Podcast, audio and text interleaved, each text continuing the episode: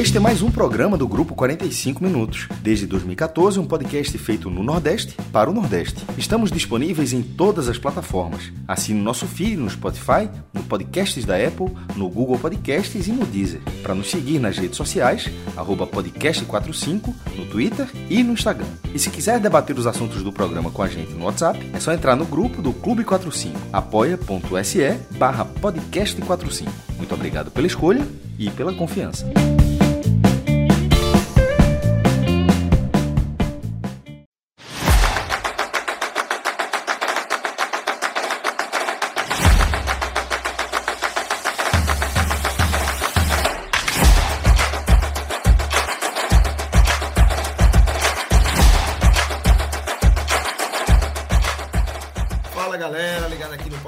45 minutos. Estamos começando aqui mais uma edição de um álbum da Copa, essa Copa do Mundo do Catar, Copa do Mundo 2022, que vai ser uma Copa aí é, nessa reta final agora, Copa dos grandes jogos, né?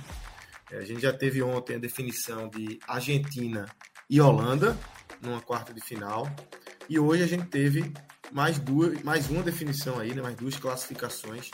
Se classificaram França e Inglaterra, né? A França passou com facilidade aí, principalmente depois do primeiro gol, a gente vai analisar esse jogo é, sobre a Polônia e a Inglaterra passou também pelo Senegal. Então vamos ter no próximo sábado esse jogo espetacular que é, é França e Inglaterra, um jogo aí que vai, com certeza vai parar o mundo nessa Copa do Mundo. Eu sou Lucas Leozito, aqui com Léo Fontinelli, com Pedro Maranhão e com Clisman Gama. Nosso querido Fred Figueroa está chegando daqui a pouquinho aqui. E temos também Danilo Melo, que está aí nos bastidores, transformando esse conteúdo aqui que está na nossa live no YouTube e na Twitch em podcast, para quem gosta de ouvir no formato tradicional aí de podcast. A gente vai começar aqui, Léo, a analisar. É... Obviamente, a gente tinha uma estrutura de programa, né? Que a gente tinha vários quadrozinhos. Jogo do dia, craque do dia, decepção do dia, curiosidades. Agora a gente enxuga, a gente tem aí, escolhe aí o jogo que a gente vai começar, é, para o jogo que a gente escolhe como jogo do dia. Hoje foram dois jogos bem parecidos aí de placar, de, de, de supremacia, né? Então eu queria que a gente escolhesse aqui, começando com você, Léo, qual foi o jogo aí do dia, o jogo que você mais gostou de assistir desses dois 3 a 0 que a gente teve hoje, né? 3 a 1 e 3 a 0 na verdade, né? Tá até 3 a 0 ali, mas 3 a 1 França e Polônia e 3 a 0 Inglaterra e Senegal, Léo.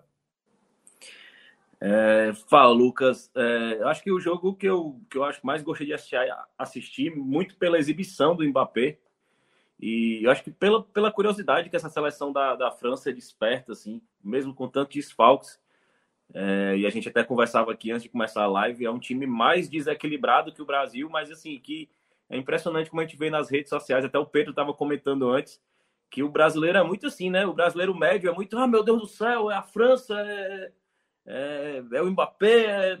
Acho que tem, que ter calma, acho que o Brasil é um time mais equilibrado, mas assim, essa França não tem como negar que vem forte, assim, mesmo com esses desfalques.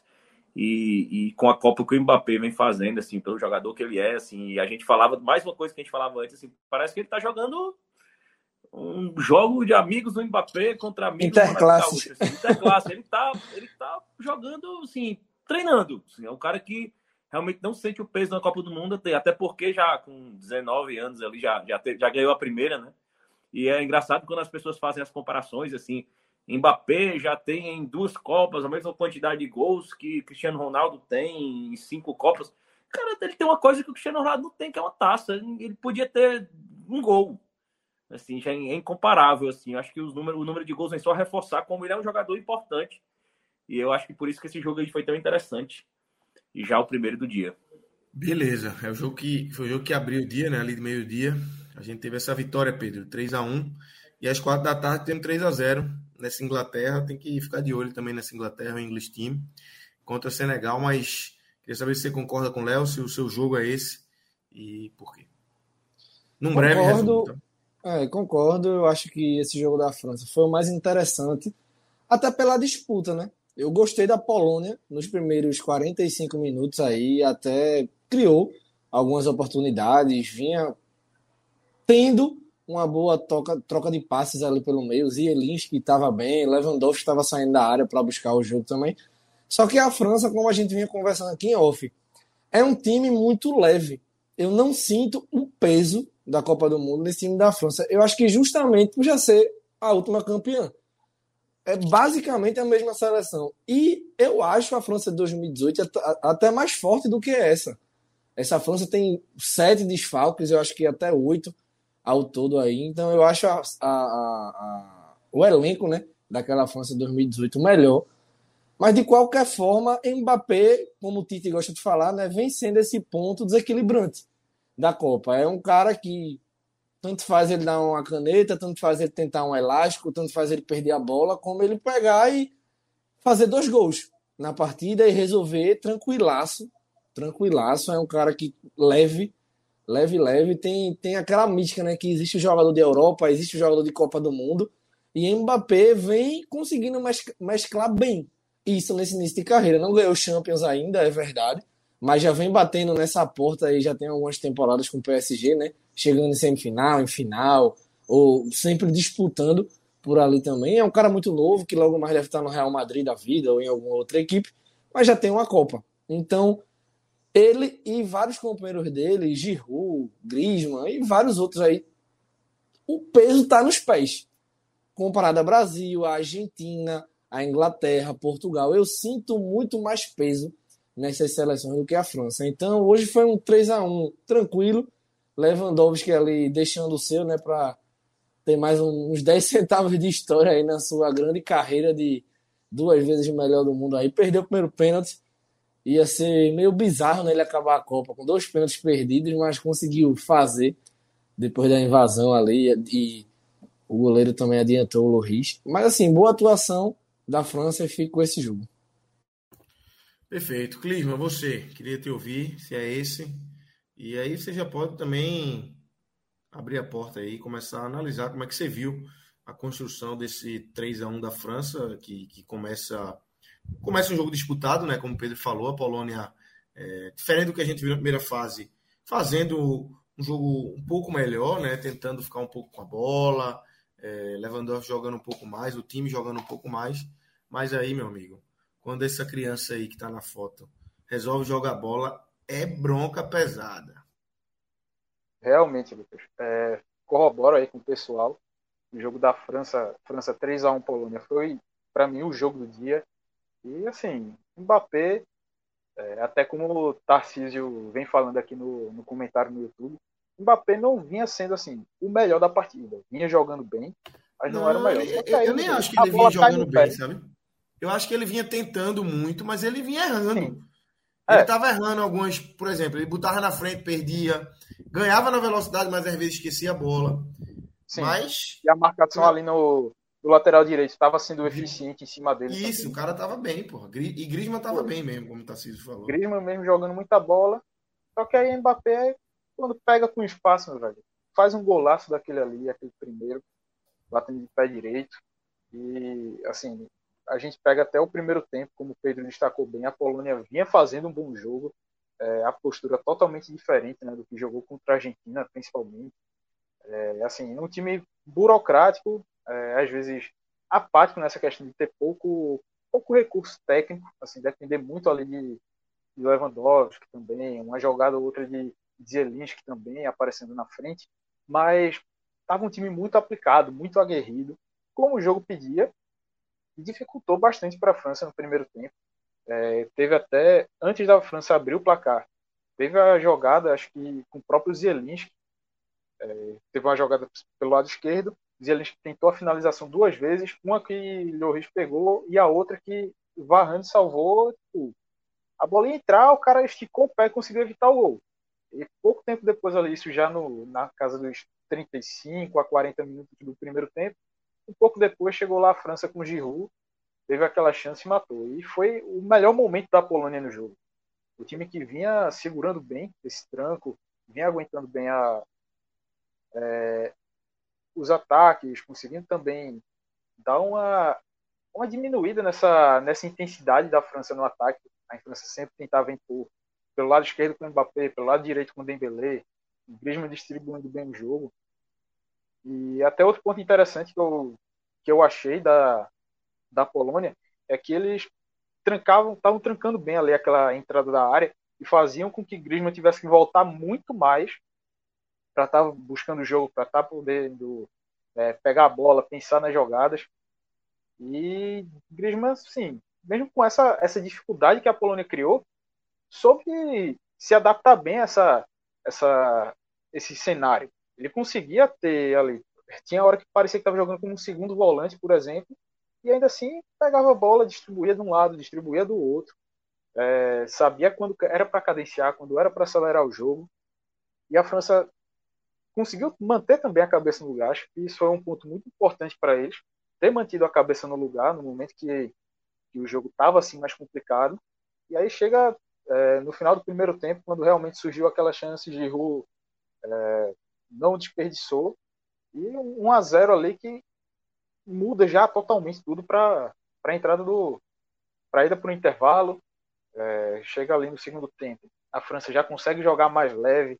E esse fato que Pedro trouxe, essa sensação de que a França joga mais leve do que as outras, os outros principais concorrentes ao título, mesmo com a França tendo diversos desfalques aí que a gente já enumerou ao longo de outras, de outras lives, a França ainda assim consegue ter jogar de boa, tá ali é, sem ter essa, essa questão de pô, é atual campeão, vai brigar pelo bicampeonato, tem uma pressão por isso? Tem, mas não é a situação de Brasil, que aí tá 20 anos sem título, Argentina muito mais, Inglaterra nem se fala. Então, eles têm conseguido aproveitar disso. Quando passa por situações de dificuldade dentro da partida, é, beleza que até agora vai vir o seu primeiro grande adversário nessa Copa, que é a Inglaterra, nas quartas de final, mas quando teve jogos com dificuldade, feito com a Dinamarca, é, um começo ali com a Austrália na estreia que a Austrália saiu na frente, mas assim, mantiveram a calma e foi o que fizeram também agora contra a Polônia. Teve a, o momento de aperreio, mas conseguiu abrir o placar e aí depois Mbappé apareceu e meu amigo, cara, tem nem o que falar. O que Mbappé tá jogando nessa Copa é, é um negócio absurdo. E assim, é, na minha opinião, ficaria entre ele e Messi o, destaque desse, desse Mundial do Catar. E mais uma vez se mostrando aí é, o quão importante que ele é para esse time da França. Desafogo também ali, arrancando pelo lado esquerdo de ataque. É, como até tu estava falando, Lucas, errava, mas continuava indo atrás da bola. E aí, velho, chegou a hora que o cara guardou um chutaço. Então, a França abriu 2 a 0 fez o terceiro, então é, passou com muito mérito. Teve aquele pênalti ali em cima do Lewandowski, dizer, pênalti batido pelo Lewandowski, mas assim, é, o jogo já estava totalmente controlado pela França, então fez muito por merecer essa classificação e traz um, uma sensação assim, para quem gosta muito de acompanhar futebol, acompanhar a Copa do Mundo, a gente vê que vai ser um jogaço contra a Inglaterra e a gente já, pelo menos eu já sinto essa, essa ansiedade do que vai ser esse jogo com dois times muito bem qualificados e que promete ser um dos grandes jogos desse Mundial.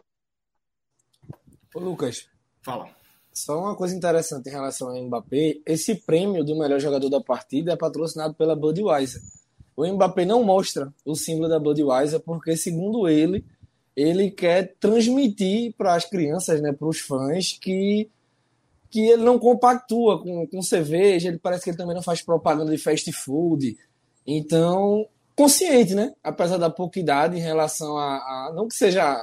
Cada um sabe que faz a sua vida, né? Mas ele tem essa preocupação, né? Em relação às crianças. Corajoso, né? E corajoso, e corajoso né? Porque ele se afasta de, de, todo o financeiro, sabe? Apesar dele já ter quase a França toda, depois é. dessa renovação de contrato. Mas é um cara que bate assim de frente com grandes marcas, né? Pelo que ele acredita, então é um destaque interessante aí. Se tivéssemos curiosidade do dia, seria a minha. Verdade, verdade. Corajoso, assim, porque, pô, querendo ou não, a Budweiser é a principal patrocinadora aí, né, do torneio e tal, e ele esconder a marca, e, enfim, o homem tá podendo, né, tá podendo tudo, né, Léo? Então, é, é, um jogo que, obviamente, a gente vai falar da Inglaterra também, que também fez um jogo é, forte, um jogo, uma vitória importante, imponente, mas esse é um jogo da França que. Opa! A França. Porque a França tinha goleado ali a Austrália, mas enfim. é uma Austrália, era o primeiro jogo da Austrália, é, uma seleção bem mais frágil. A Polônia, por mais que tenha tido uma primeira fase ruim também, é, é uma seleção de um nível de exigência maior e que hoje mostrou alguma coisa que não tinha mostrado ainda na Copa, mas a França passou por cima, né? Então, assim, quem tinha o mínimo de dúvida dessa seleção da França por conta dos desfalques diante da Copa, por conta da saída de Benzema, vamos botar Lucas Hernandes também, não é tá, não é um desfalque absurdo, mas é um desfalque ali que atrapalha, é porque você não, não consegue convocar outro, enfim. Mas quem tinha uma pontinha de dúvida ali já deixou de lado, né? Essa França aí é uma é um time, é uma seleção para chegar nas cabeças e brigar realmente pelo bicampeonato, pelo tricampeonato, né? Sem, sem dúvida, assim, é, é uma seleção que vem apresentando os melhores futebol da Copa do Mundo, assim, e, e como o Klinsmann destacou, assim, agora nas quartas de final contra a Inglaterra vai ser o primeiro grande desafio dessa seleção da França. E a gente já vinha falando assim, é uma seleção com poder ofensivo muito grande, mas ainda assim uma seleção que é desequilibrada é, defensivamente, assim. E, e a gente, e é uma coisa que eu sempre falo, assim, é, em nenhum torneio de futebol existente a camisa pesa tanto quanto na Copa do Mundo, assim. É, você vê algumas seleções fazerem um bom futebol, um bom embate, mas de repente a seleção que tem mais camisa, ela vai lá uma vez na área e ela faz o gol e resolve a partida, e daí a partida se abre. É, e quando faz esse gol, abre, né? Exatamente, assim. E a gente, a gente mencionou antes, assim, a Polônia teve algumas chances claras antes exatamente antes da França fazer o gol dela. Foi assim com o Senegal também, teve algumas chances imediatamente antes do gol da Inglaterra. E, e, é muito isso, assim, a seleção com menos camisa, ela vai ter algumas chances e na hora ela, ela realmente sente aquele peso de Copa do Mundo. E eu acho que nessas quartas de final a gente vai conseguir ver essa França jogando é, com a camisa com um peso mais equivalente ao dela. E, e, eu acho que é aí onde o equilíbrio, o desequilíbrio da seleção francesa vai fazer mais falta. É, a gente via muito no começo do jogo, assim, a Polônia baixo, pressionava muito na marcação, mas é uma coisa assim, para o que, que a Polônia se propôs de marcar alto e, e, tentar ali aquela, aqueles dois, o Lewandowski mais caindo pela esquerda ali no comecinho, mas eles subiam ali um ou dois, estava pressionado naquela saída de bola, mas já baixava as linhas depois. É, isso pede uma transição rápida, né? Que, e, a, e a Polônia não tem essa qualidade, assim foi uma das seleções na primeira fase que apresentou o futebol mais pobre das que passaram para as oitavas de final. E você via isso, assim, a Polônia quando recuperava a bola, ela tocava muito a bola de lado, tocava a bola com lentidão e, e facilitava muito o jogo para a França, que, que, pelo contrário, foi uma das seleções que apresentou o melhor futebol ali da primeira fase. E a França parecia que ela tinha um revezamento matemático de, dos espaços do campo onde ela ia usar para atacar no começo do jogo. Né? Você via ela não só explorando a velocidade do Mbappé, o Mbappé, quando ia pela esquerda, buscava muito ali a linha de fundo, mas ao mesmo tempo o Griezmann, que, que como, como bem destacou o Klinsmann ali, vinha ali às vezes como um volante, mas às vezes chegava na linha, buscava um cruzamento para dentro da área, procurando o Giroud, às vezes o Dembélé entrava em diagonal pelo meio. Então, assim, parecia que existia um revezamento da, do poderio ofensivo da França. Assim, essa bola circulou ali, o Giroud chegou muito perto ali de, de fazer um gol muito semelhante, assim, de um cruzamento na área. É, e, e ali naquela hora, aquela enfiada do, do Mbappé ali para o Giroud, é, que veio abrir o placar e, consequentemente, abrir o jogo para a França. Ô, Léo. E, Oi. e para você ver a questão da leveza, na última Copa a França foi campeã e Giroud não fez gol, né? Se eu não estiver enganado. Não fez gol, não fez gol. Aí, nessa Copa, ele perde o caminhão de gols dele, né, de lei, mas você sente uma tranquilidade nele. Ele vai lá e chuta e tenta e faz o gol, sabe? E, e diferente do que a gente via na última Copa, porque existia uma pressão gigantesca em cima do Giroud, da imprensa, até da equipe dentro de campo, assim, a gente sentia. Hoje não. Até bicicleta ele tentou hoje e fez o gol, né? Acabou que não valeu. Exatamente. E, até, e já, tem, já, já, tem três, né? Ô, Léo, isso. E só para abrir um parêntese aí sobre Giroud, eu acho que isso também, esse momento dele, é reflexo do que ele tem jogado no Milan, é, campeão na última temporada, sendo decisivo, é, marcando gols no, no, último jogo que sacramentou realmente o título italiano. Então, ele vem de uma, de uma boa temporada, iniciou não no mesmo nível assim, mas também tem sido importante no time italiano. Então, é algo que também se reflete nessa França para ele chegar ainda mais com essa confiança, é, diferentemente de 2018, apesar dele ter feito, ter participado bem, mas não marcou gol. E isso, de certa forma, é, fica como uma, uma marca negativa para o centroavante, né? Exatamente. Essa tranquilidade que a gente já, já, já destacou aqui, que esse time da França tem apresentado nos jogos, é, essa tranquilidade, inclusive matemática, de você saber explorar todas as, as, as fases do campo. Porque assim, um time que não está com essa tranquilidade, está vendo que o tempo está passando e o gol não está saindo, a lógica de um time mais nervoso, mais pressionado, seria toca no Mbappé, toca no Mbappé, toca no Mbappé, toca no Mbappé. E você via eles tentando outras alternativas e, e a Polônia não estava não, não tava mal no jogo. Assim, o Zelinski estava tentando, é, o Berezinski também às vezes avançava mais, segurava mais a marcação ali, mas também avançava, chegava ali no começo, bem no começo do jogo, conseguiu chegar umas, pelo menos umas duas vezes na linha de fundo, chegou bem. Mas de fato o gol ali do Giroud, aquele passe do Mbappé, é, abriu o placar, abriu o jogo para a França. E, e, foi um segundo tempo bem mais desenhado para a França. Acho que os, os, dois gols do Mbappé muito parecidos, assim, só mudou o lado da trave, assim, às vezes parece que diz assim, ó, vou mostrar que eu vou botar nesse ângulo e no segundo eu vou mostrar que eu boto no ângulo oposto. Eu sei fazer dos dois jeitos, assim. E, e é muito recurso, é muita tranquilidade. E, e o grande problema dessa França realmente é esse desequilíbrio, assim. Eu acho que o, o Loris hoje mesmo tentou entregar algumas vezes eu acho que aquele meio-campo da o meio-campo da França, às vezes se ela precisar, se ele precisar acelerar mais o jogo numa transição, eu vejo que ele tem uma dificuldade ali com os volantes. Você via que eles precisavam virar o corpo para tocar a bola, para dar um passe. Eu acho que isso em uma seleção que vai falta um Pogba, né? Um canteiro. Exatamente, exatamente. Mas você via e, e na transmissão é, da, da, da Sport TV, você via muito falavam em elegância. Olha a elegância dos volantes da França. Num jogo de transição, aquilo é lentidão. Não é elegância você virar o corpo lentamente para a bola e tocar de lado.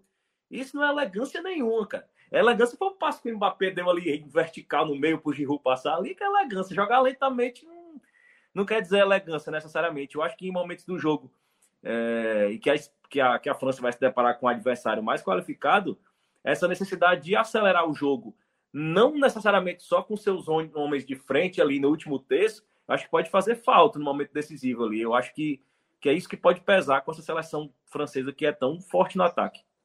E ainda sobre o Mbappé, se criou um hate né, contra ele nessa temporada, né? Por quê? Ele quase fecha com o Real Madrid e tem toda a polêmica do renovação de contrato, né? De quase darem a Torre Eiffel para ele ficar em Paris e o que gera também uma crise interna no elenco do PSG.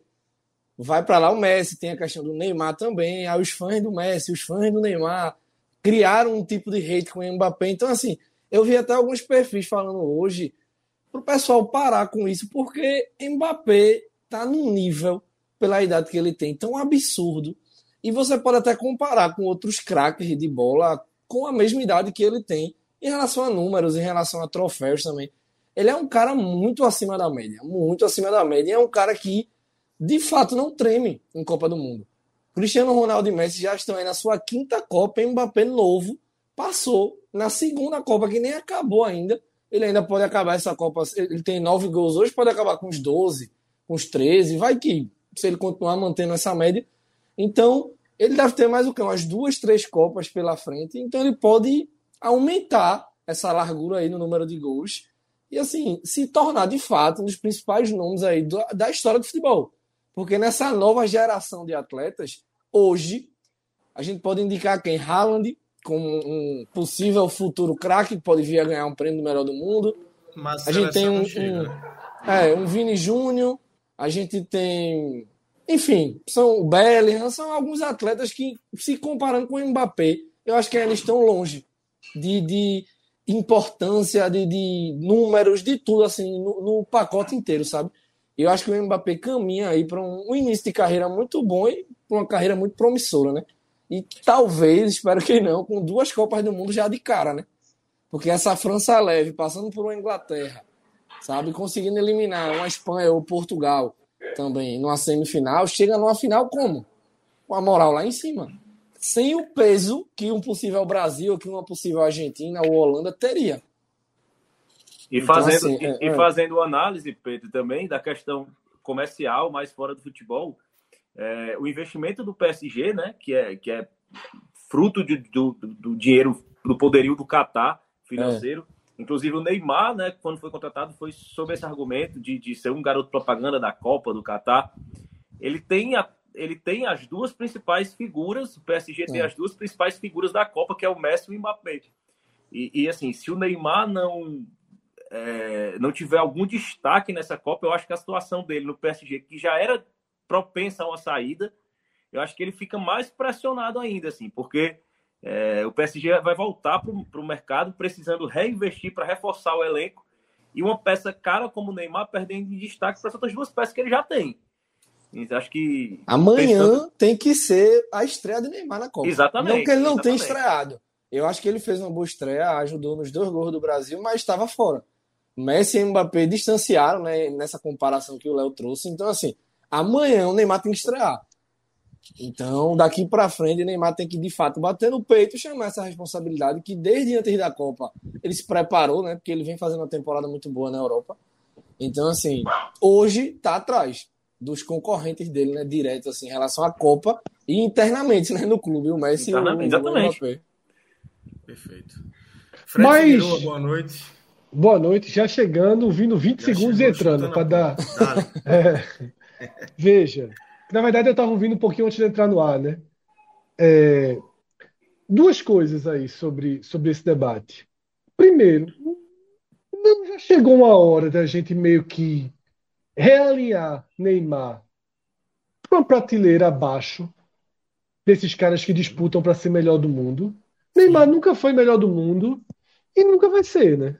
Nunca vai ser. Eu tive esse debate hoje à tarde, que era justamente assim, Neymar tinha tudo para ser é, Veja. expectativa alta, mas eu acho que Neymar já ele já começou, não é que ele está assim, mas eu acho que a curva dele já está começando a fazer assim. Eu acho que agora já bateu no auge dele. É a última é, no auge dele, no auge dele, ele nunca chegou no nível de Cristiano Ronaldo e Messi. Nunca. E agora ele não é no nível de Mbappé.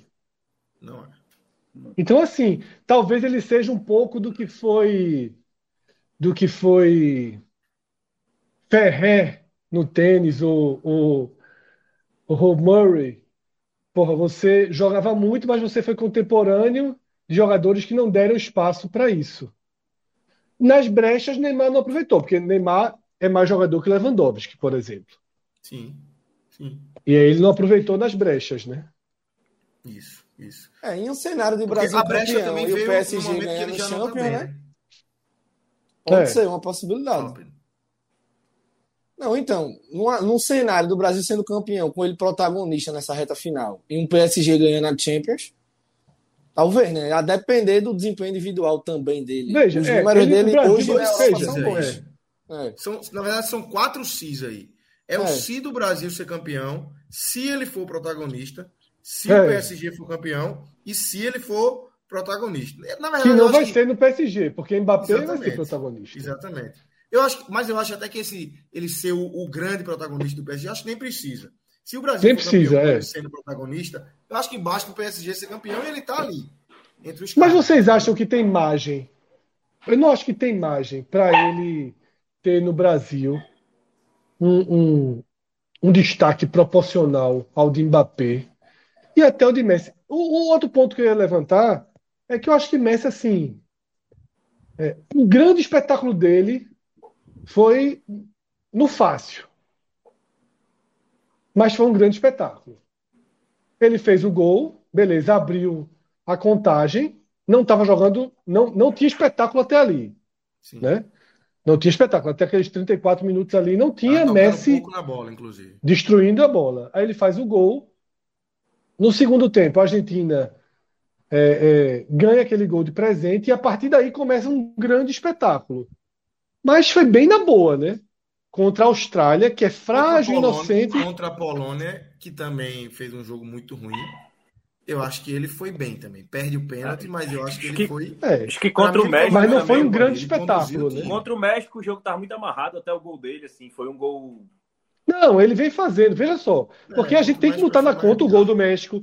O gol que abre contra a Austrália, tudo isso vai para conta. Mas, assim, em termos de grande espetáculo, o, o grande espetáculo muito, dele. Eu acho que ele jogou muito contra a Polônia, velho. O jogo todo, assim. É, eu acho que ele eu acho que o time o jogo todo. O foi grande espetáculo foi nas oitavas, mas eu acho assim, e depois que o jogo estava decidido, eu concordo. Mas é. isso somado ao fato dele ter sido decisivo em outras partidas, eu acho que vai somando ao a, a, a Copa do Mundo eu, dele. Eu gostei Não, mais somando, totalmente, Polônia, totalmente. Eu achei, eu achei ele melhor é, contra a Polônia, assim. Porque contra a Austrália tem esse ponto, assim. A Austrália, para mim, está um nível aba mais abaixo do que a Polônia, apesar da Polônia não ter jogado nada durante os grupos, durante a fase de grupos. E eu acho que o grande o espetáculo dele contra a Austrália foi já na reta final ali. Que ele deixou Lautaro duas, três vezes na cara do gol, fez uma jogadaça e quase faz um golaço. Mas eu, eu acho que contra a Polônia ele conduziu o time a fazer aquela atuação que foi muito boa. Contra ninguém também. Porque a Polônia ali era um boneco, aqueles João Bobo, né? Tava ali em campo só por estar. Porque não conseguia agredir, não conseguia fazer porra nenhuma, né? É, em relação ao grau de dificuldade, eu ainda acho que o Mbappé está um pouco na frente em relação a, a, se a gente fosse dar o prêmio do craque da Copa agora. Não, Mbappé, para mim Mbappé, seria para Mbappé. Mas Messi vem fazendo uma Copa bem regular, talvez Não, até seria os dois nesse momento, é, seria os dois. Isso, isso. Talvez até seria melhor do que muita gente esperava, né? Até por questão de idade, por questão dele estar tá se reencontrando agora no PSG, né? Que a primeira temporada dele lá foi muito abaixo do esperado também. Ele, Neymar e Mbappé, apesar de todas as polêmicas lá, começaram a, a, encaixar direito no PSG.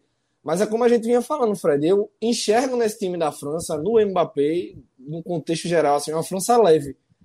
Eu sinto o Brasil pressionado, eu sinto a Argentina pressionada, eu sinto Inglaterra, Portugal pressionados. A França não. Eu não sinto nenhum atleta francês pressionado em campo. Mas veja só, o, o contexto para eles é muito bom, né? É, justamente. Foram campeões do mundo, muito jovens. É, é isso, é isso. Perderam jogadores importantíssimos, o que ainda dá uma um escudo de proteção às críticas, né? Então, eles, por exemplo, eles perderam o Benzema, né, que é um jogador importantíssimo, mas que não é muito bem-vindo no grupo. Então é aquele dá um alívio geral, cria um grande escudo, mas internamente é comemorado, digamos assim, a ausência dele. Né? Giroud é muito mais envolvido ali com aqueles caras do que Benzema. Mas é muito forte a seleção francesa. Eu não sei exatamente qual era a pauta quando eu entrei, assim, de que jogo, onde estamos. Estamos, mas... estamos no, no, jogo da França e aí a gente abrindo uma aba aí para falar de Mbappé. Certo, certo, é, certo. O assunto era ele. É, Perfeito. Eu, eu, tinha até uma, uma, um questionamento a fazer assim para vocês, que até jogar para você, Fred, agora. É, o MAC se abre para Mbappé aí. De jovem, cara muito jovem, que tem. Se nada acontecer, se nada sair da linha, no mínimo mais duas Copas aí. Tem três. Dá para você dizer que tem três Copas. Mas vamos dar duas de altíssimo nível, tá? É, então, assim, já tem nove gols em Copas do Mundo é um cara que, com toda certeza, vai estar entre os grandes das Copas do Mundo, né? Porque, assim, o que ele faz, a forma como ele trata a carreira dele, é um cara que aparentemente, é, Pedro até trouxe aí o exemplo dele, Fred, que ele foi eleito o melhor em campo e o prêmio é de uma marca de cerveja e ele virou a marca de cerveja para trás porque ele não dá exemplo, para não dar exemplo e tal, porque ele não bebe, é, não faz propaganda de fast food, é um Isso, cara que é. talvez tenha uma cabeça mais parecida com a de Cristiano ali, né? Focado demais. Então, é. assim, a tendência é que ele tenha um alto nível aí durante um bom tempo e que ele. Pedro já, Pedro já fez a troca, foi? Não. Já atualizou o ídolo dele? O pai tá jogando ainda. Quando tá morto, o pai tá morto. O pai tá morto, cansado, bengala, boneco dentro de campo da. pai é Mas, titular assim, porque ele... tem moral. Não, tem moral. Capita e faz o que quiser. Só sai quando, quando pede. Não tem, não tem pau, não. Ele é tudo aí dentro. Mas Mbappé tá com certeza já entrando nessa salinha aí do gigante. É, total, total, total, total, total. E é o que eu digo, num degrau que Neymar não alcança, pô. Aquele primeiro gol do Mbappé hoje foi sacanagem, pô. Foi sacanagem. A frieza. Não, o primeiro foi sacanagem, pô. Ele para a bola ali. Parecia um pênalti, pô. Parou, parece que o mundo parou ao redor. Viu? A sensação. Sabe aquelas, aquelas câmeras, né? Que você. São várias câmeras que criam aquela. aquela aquele clipe do, do, do R.E.M., né? De, de anos e anos atrás. Foi a primeira vez que, que isso surgiu assim, que para assim. Parecia que só tinha ele, jogo Matrix, né? Que só tinha ele assim, se mexendo, parou a bola, olhou e disse: Vou bater aqui. Porque aquela bola todo mundo bate cruzado, né? Saindo, até como fosse o segundo gol segundo, dele. No, né? no terceiro gol, no segundo é. gol dele, ele fez, ele fez pra mostrar que pode fazer do outro jeito também. É. Mas a batida ali, a batida ali foi foda, porra. Bateu. Aquela, batida, aquela bola foi aquela bola de futsal, assim, que ela sai reta, assim. É a confiança. É, exatamente. Pô. Tem é. dois, três Mesmo, pra mim foi um pênalti. Pra mim foi um pênalti. É. Ele assim, escolhe. O mundo parou, como eu disse, o mundo parou. Era ele o goleiro. Ele parou assim, olhou pra baixo, se dá um bomba aqui. Pronto. Muito bem, pô, muito bem. É isso, é isso. Tá, e a França muito bem, né? E a França. E é um cara, e é um cara com psicológico claramente muito mais preparado para que o Neymar, assim. É, ah, muito mais. Menos influenciado pelo exterior, assim. Tanto que. que mais hoje, atleta, né? né? Acho que vai, eu acho que vai, vai ser mais atleta, eu acho que isso vai ser até pauta depois. Mas é, sofreu ataques transfóbicos é, é depois da partida. E, e é um cara que assumiu, tipo, o relacionamento dele, assumiu publicamente e tal. O Neymar não tem cabeça nem para para aceitar uma crítica normal. Até que a questão responder. da ambição também, né, Léo? Exatamente. É um cara, um cara que, ambicioso que como é o Neymar. O cara Exatamente. o Madrid. Pronto. Exatamente. Até nisso eu vejo ele em, vantagem, assim, de, de, ser maior que o Neymar e. E, e mas veja só, tá, a história dele tá começando, pô. O homem foi campeão do mundo com 19 anos. Eu respeito demais uma taça do mundo, cara. Eu respeito demais. Também. O cara diz assim, ah, e você é ah, protagonista, mas... pô. É, ah, mas o cara foi o gênio da geração dele. Eu assim, mas o cara Anderson Polga tem uma taça do mundo. Acabou. O cara tem, ele tem, pô. Você vê Lewandowski mesmo. discutir, é muito difícil. É, Lewandowski fazer a Copa que fez, deixa claro que é jogador que só joga com 10 caras craque do lado é, dele. Exatamente. Exatamente. Não, não é jogador para jogar sozinho, para desequilibrar sozinho, é. não é. Trouxer aqui para ajudar um, numa Série B ajuda pouco. Ah, não. Não, não, não. Aí não, aí não. Traz só o Léo, deixa o Dodge lá, ei, Dois pênaltis perdidos daquele, ó. O Ituano perdeu o pênalti, Londrina perde o pênalti, a turma já perde a cabeça, viu? Ladrão, veio pra cá roubar. Aí, por, falar, por falar em Série B, aí aquele gol da. O, o, o segundo, o gol final ali que a Austrália o gol perdido lá da Austrália no último minuto ali. É. Aí o, alguém tweetou assim, rapaz, esse aí até o. Ah, esse aí, quem, quem, é o jogador que perderia esse gol também? Aí o cara comentou assim, primeiro comentário, Kleber, Klebão. Aí o cara falou, epa, epa, epa. Ele fez contra o Palmeiras igualzinho. O cara botou um vídeo, era o mesmo, o mesmo jeito, o mesmo ângulo. É mesmo. Botou por baixo do goleiro. Botou por baixo do goleiro. Aí esse o Clebão fazia. E, e para você ver o peso né, do, do, do atleta na seleção. Ele na Polônia e errar o segundo pênalti, mas bateu. Messi também na Argentina não tem um bom Agora, de pênalti. É, e, Louris ali foi, foi Rogério Ceni mesmo. Adiantou Sim, pra caralho, mas foi muito mal batido. É. E, e eu tenho uma opinião parecida até com, com o Bruno Formiga, quando ele diz que o pênalti é de quem treina, não existe peso. Se Ronaldo Henrique treina no esporte, quem bate é ele, não é Wagner Love, não é Gustavo Coutinho, não é, enfim. O cara treina. Messi não tem aproveitamento como Neymar. Mbappé não tem aproveitamento como Neymar. Aí a briga no PSG era quem batia pênalti, sabe? Isso não, não existe na minha cabeça.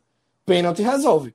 A Argentina poderia ter se complicado ali. A Polônia, se precisasse de, de um placar hoje, poderia ter se complicado se o primeiro pênalti tivesse valido. Gana contra o Uruguai acabou perdendo o pênalti. Então, assim, é penaldo, é penaldo, mas faz diferença. Quem tem aproveitamento alto, quem, quem resolve até no pênalti, para mim, nem, nem se Terça-feira terça-feira se despede da Copa. Peraí, não. Jeito, o Cris aqui, o pai. então, galera, é, um, outro, um outro ponto assim é, que eu queria destacar aqui, ouvir vocês, é sobre Griezmann, que é um cara que era o, o grande nome dessa França aí, é, até Mbappé surgir e chegar com tudo. E Griezmann, assim, para mim, aprendeu demais a ser coadjuvante. Ele aceitou a camisa assim, eu vou ser coadjuvante, mas você é um coadjuvante pica aqui. Eu vou botar para torar nessa porra aqui. Por quê? E tá fazendo uma grande Copa como o coadjuvante, né? Já fez em 18 uma boa Copa e vai fazendo novamente uma grande Copa. Hoje jogou muita bola. Talvez o melhor jogo dele na Copa tenha sido esse. Já tinha tido alguns momentos ali na primeira fase, mas hoje eu acho que ele jogou muita bola ali no meio de campo, dando essa velocidade, Léo, quando precisava, né? Que você citou aí que os volantes às vezes amarravam um pouco, mais para o lado. É, mas Grisma é, chamando a responsa 100%, né? Exatamente. Assim, e, e, e, a aceitação desse espaço, desse, desse protagonismo, eu acho que faz toda a diferença na construção dessa mentalidade. Assim, eu acho que ajuda até nessa leveza é, que a gente já mencionou aqui mais de uma vez, essa seleção francesa. Eu acho que o Griezmann era responsável por, por isso. Eu acho que a própria seleção francesa soube fazer isso bem. É, não forçava assim uma seleção menos tranquila, vendo que o jogo estava amarrado, ela forçaria mais vezes ali com o Mbappé na esquerda. E você via a França usando muito o Dembélé, usando muito o Griezmann e, e tendo um centroavante de referência. O Griezmann explorou muito aquela jogada de cruzar a bola na área e às vezes centralizar mais para o Dembélé tentar a infiltração. Então, assim, essa inteligência do Griezmann, é, é essa noção de, de, de ser escada mesmo para o grande acho do time, eu acho que, que vai ser um diferencial nessa França. Assim. Como a gente disse já, essa seleção muito desequilibrada, mas defensivamente, principalmente. Essa questão de velocidade, dessa lentidão dos volantes ali, para distribuir o jogo muito passe de lado. É, às vezes o jogo mais amarrado ele precisa mais daquela transição mais rápida. Eu acho o Griezmann uma peça fundamental aí para esse jogo quando tiver mais amarrado aí para a França. E, e era um cara que tinha tudo para não estar fazendo uma boa Copa, né? Porque ele não vem numa sequência grande no Atlético de Madrid, porque tinha uma questão contratual envolvendo o Barcelona, que se ele jogasse X minutos, o, o, o Atlético teria que pagar X milhões ao Barcelona de retorno, então o Atlético não estava colocando ele. Os 90 minutos da partida ele vinha entrando. Jogava 30 minutos, tempo. jogava 30 minutos é. por jogo. Então, assim, é um minutos. cara que vem fazendo uma ótima Copa do Mundo, mais uma, porque em 2018 ele também foi muito importante para o título. Ele é um dos vice-artilheiros da Copa do Mundo 2018, né? o Harry Kane é o artilheiro, que para mim, se comparando ao Modric, foi muito injustiçado em relação ao prêmio de melhor do mundo. Porque Griezmann ganha a Copa, é vice-artilheiro, ganha a Europa League com o Atlético de Madrid, sendo protagonista. Tudo bem que o Modric chega na final e ganha a Champions, mas assim, individualmente falando, em relação ao prêmio individual, que bola de ouro ou The Best da FIFA é isso, além dos títulos, para mim ele foi muito injustiçado, o Griezmann, e vem fazendo mais uma grande Copa, né? Porque, como a gente vinha falando antes, tem o cara de Copa e tem o cara de clube. Griezmann já se provou nos dois, pelo menos para mim. Perfeito, perfeito. E é uma França que é, tá sabendo lidar aí com. Teve muito desfalque, né? No pré-copa. É, perde dois volantes importantíssimos, perde um zagueiro titular. É, tem mais gente que, assim, mais gente que não, não era. Benzema, tão... né? O melhor do mundo. É, vou chegar lá na, no, durante a Copa, né? Mas é, na verdade, Benzema é pré porque não foi cortado, então. Mas é pré-Copa ali, Benzema também. E durante a Copa perde Lucas Hernandes. É, e vai sabendo, né, Clisman? Vai sabendo é, passar por cima disso, né?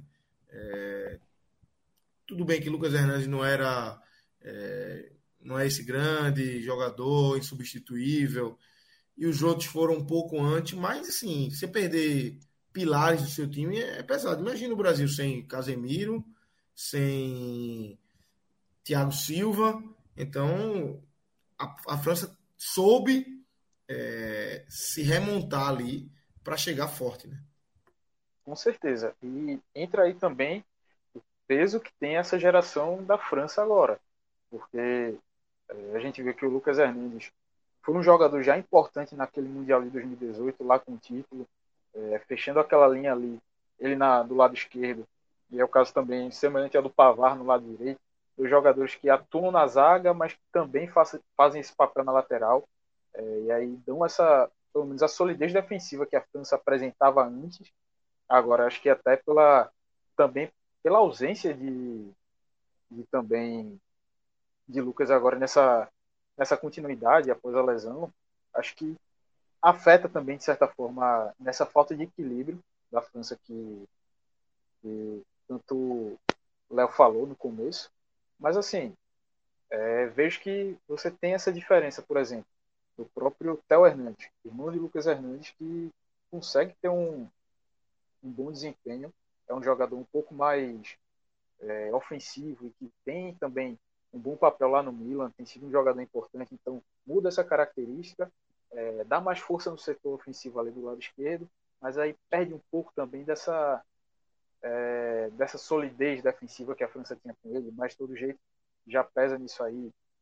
É, o meio de campo também perdeu o Pogba, perdeu o Kanté, mas de toda forma tem dois jovens aí, estão chegando bem, têm buscado seu espaço, estão no Real Madrid, que, é, que são Camavinga, Camavinga que tem sido reserva, e o Tchouameni. É, Camavinga, eu gosto bastante do, do futebol dele. Acho que, por exemplo, até a questão da, da falta de dinâmica que o Léo falou, tem um, um meio de campo um pouco mais engessado. O Camavinga poderia ajudar um pouco nisso, é, mas de todo jeito, vez ou outra tem sido acionado pelo Deschamps. Então, é, você, mesmo com todo esse peso dos desfalques, a perda de jogadores aí importantes, mas você ter uma geração que é ali, com três, quatro bons jogadores por posição, praticamente, algo que, pô, é, acho que só, atualmente, só a França mesmo que tem essa, essa, esse poderio todo e estão sabendo utilizar. Acho que isso é algo que, que vale se destacar e que realmente tem um, é algo fundamental que a França tem em relação às outras seleções que estão aí na, nessa, nessa corrida pelo favoritismo do título da Copa do Mundo. É isso aí. É... E aí a gente tem, já, Fred, a gente falou um pouco ali no começo, mas para já fazer a transição aqui, mas um jogo gigantesco no sábado, né? Esse França e Inglaterra, é, duas seleções que chegaram forte, a França num patamar acima, mas a Inglaterra com uma boa geração, uma geração de meninos aí, rápidos, com Harry Kane ali conduzindo, Henderson, então, é um jogo para parar o mundo, né? É um jogo gigante, né? Veja, essa Copa do Mundo, eu falei isso no dia que a Argentina se classifica, né? Vence a Polônia. Eu disse, ó, essa vitória da Argentina, essa classificação da Argentina em primeiro lugar, ela agigantou essa Copa do Mundo, porque ela criou esse desenho, né, de quartas de final que vai se confirmando. E os quatro jogos até aqui das quartas de final, eu diria que eles foram. É... Tem aquela história, né? Separar os homens dos meninos. Concordo. Mas eu vou além. Eu acho que eles foram até didáticos. Tá? Eu acho que eles foram até didáticos da... de mostrar a distância e, de, e, do, e daquela frase de Ronaldinho Gaúcho, né? Valendo é valendo, né? Quando é valendo, é valendo. Então você viu algumas pessoas, eu inclusive, torci o nariz para a Holanda. Aí vai a Holanda e mostra uma solidez que abre uma perspectiva de você analisá-la por outro ângulo. Você começa a esperar menos futebol envolvente da Holanda e você começa a entender que ali tem um pragmatismo de, com peças de qualidade que pode resultar no que sempre faltou para a Holanda. Tá? Talvez a história da Holanda em mundiais falte o Brasil de 94, né, que foi uma virada de chave para a seleção brasileira ali, né, que tanta gente depois é preciso mudar um pouco o entendimento do jogo. E eu acho que essa Holanda, ela vem num pragmatismo numa solidez defensiva acima né, da média histórica das seleções do país. Aí você tem a Argentina, que passa, né, leva um susto ali no final, mas que passa com autoridade pela Austrália. E você teve hoje essas duas imposições. Porque a Inglaterra também é outra seleção que muita gente torceu o nariz. Aí, nesse caso, eu já não me incluo. Desde o primeiro dia, né, eu tive uma análise aqui diferente da turma até desde o álbum da Copa, do, do, do, do pré-programa, né, do, do videoguia, né, quando eu cheguei para o video, videoguia tentando, acreditando na Inglaterra numa prateleira de quem vai disputar ali as, o título, né, semifinal. Quem está na semifinal está disputando o título, né? Semifinal e final. e Pacini, né, Luca acabaram jogando um, uma aguinha ali na minha, na minha visão, né? Eles estavam mais críticos e mais céticos contra a Inglaterra. Achei uma grande estreia, tudo bem, muito frágil, né? O adversário, mas depois o Irã não foi tão frágil assim para os outros. E agora uma, uma, uma vitória altamente impositiva, né? Sobre, sobre Senegal, num jogo que todo mundo estava pintando como um jogo com possibilidade de, de zebra, né? De crime. Mas aí você pega. Você, talvez tirando a Austrália, as outras três partidas que acabaram sendo vitórias 3 a 1 né? 3 a 1 3 a 1 3 a 1 e 3 a 0 né? Holanda, França e, e Polônia. Nesses três jogos, ainda no 0 a 0 houve um, um altíssimo risco. Verdade. Os Estados Unidos perde um gol feito. Pulisic. Pulisic.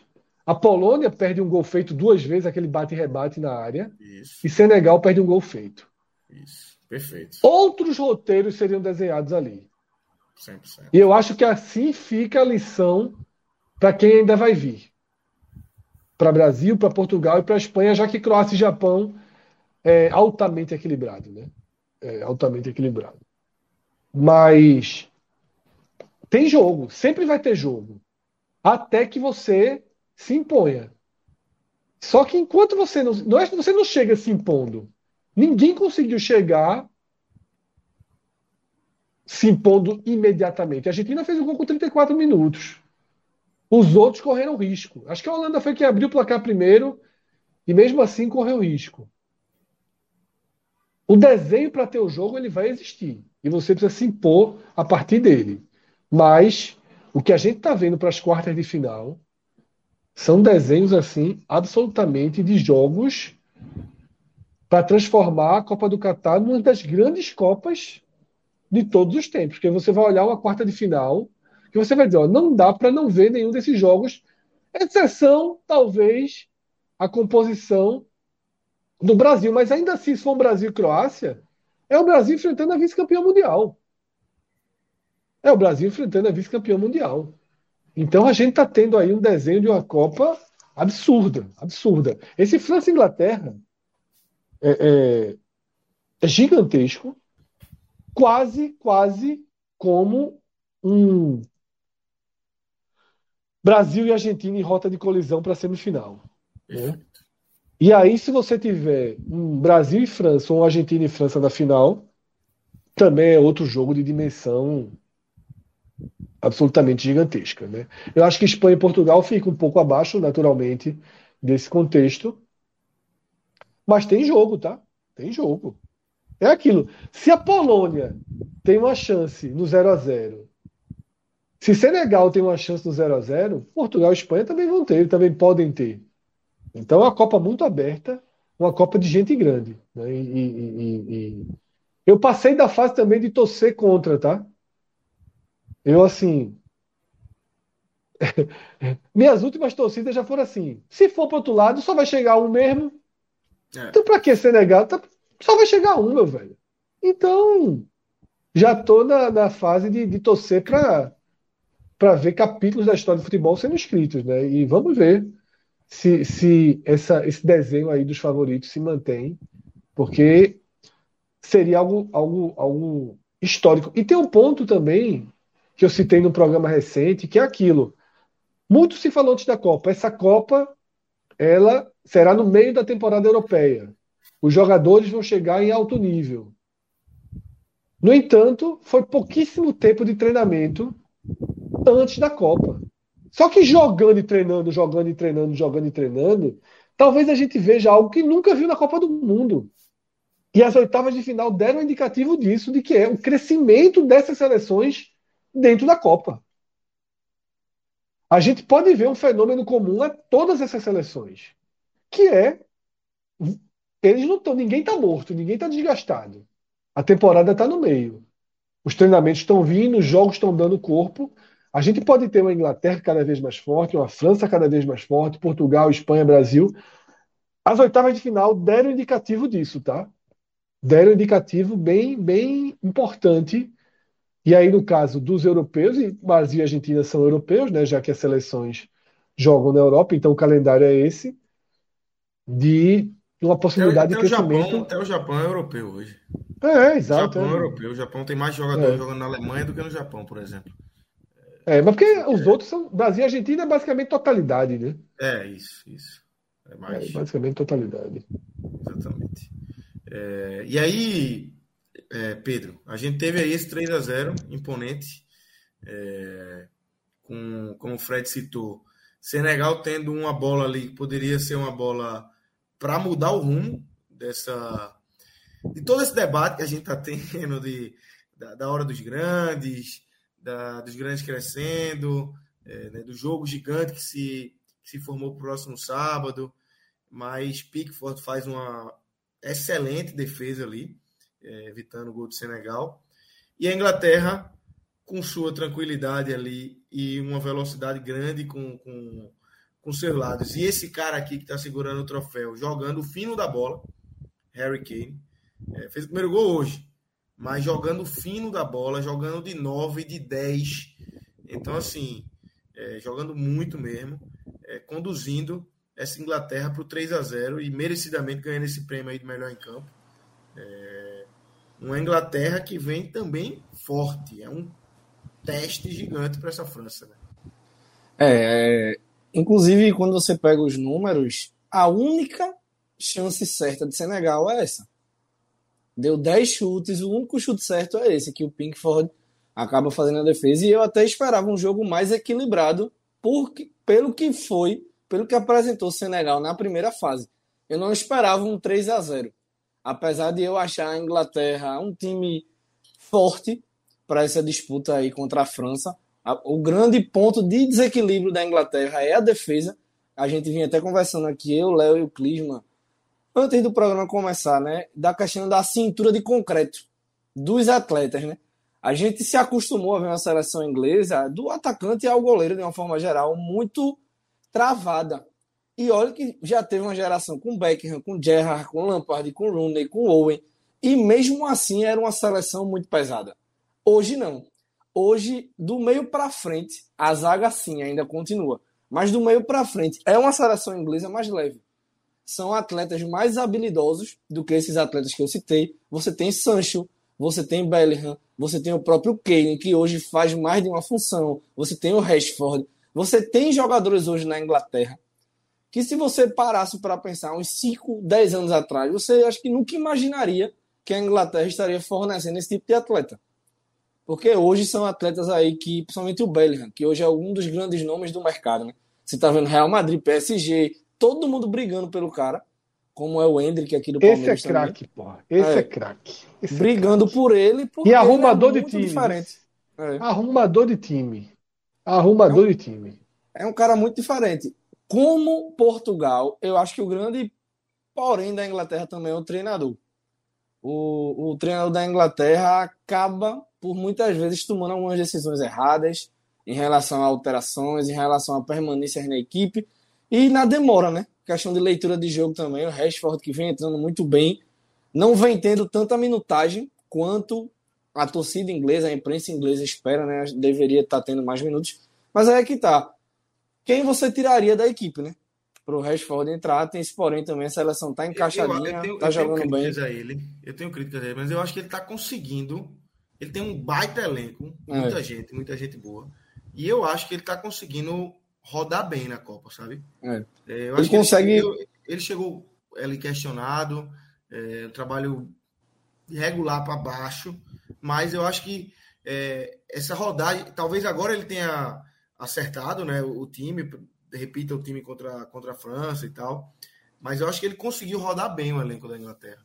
Eu acho que ele tem esse mérito, porque ele tem muita gente, né? É. Ele tem um time titular bom e do meio para frente também no, ata no ataque ali bom, no, no banco, né? As próprias laterais, ele hoje opta por, por Luke Shaw e pelo Walker. Ele tem no banco Arnold e Tripper. Então, assim, é um elenco muito qualificado. Como eu disse, principalmente ali dos volantes para frente. O Calo é a zaga. Você tem o Harry Maguire, tem até alguns torcedores falando aqui no chat. Eu quero ver esse X1 Mbappé contra Maguire. E de fato é preocupante. é o grande calo da seleção inglesa. É um calo inglês, é um calo no Manchester também. Foi, né, por muito tempo. Agora o Manchester contratou o Martinez, tem o Varane também, tem outros atletas que vem tendo mais sequência que o Maguire, que foi o, o, não sei se ainda é, né, o zagueiro mais caro da história do futebol, uma transferência aí surreal de absurdo em relação a rendimento, porque nunca mostrou ser esse zagueiro, não é esse zagueiro, e assim, na fase de grupos, preocupou em alguns lances individuais e preocupa contra a França. Porque, como a gente vinha falando, uma França leve, sem pressão, contra uma Inglaterra que. Se, Inglaterra, se Argentina, Brasil e Holanda não ganham o título há muito tempo, a Inglaterra, meu Deus do céu. E com essa geração, a cobrança lá é grande, né? Por ter hoje a principal liga de futebol do mundo, que é a Premier League. Então, todos esses detalhes, no final da conta, no final das contas, acabam pesando. Assim, eu ainda acho que a Inglaterra é uma das grandes seleções dessa, dessa Copa e vai ser um jogo muito difícil.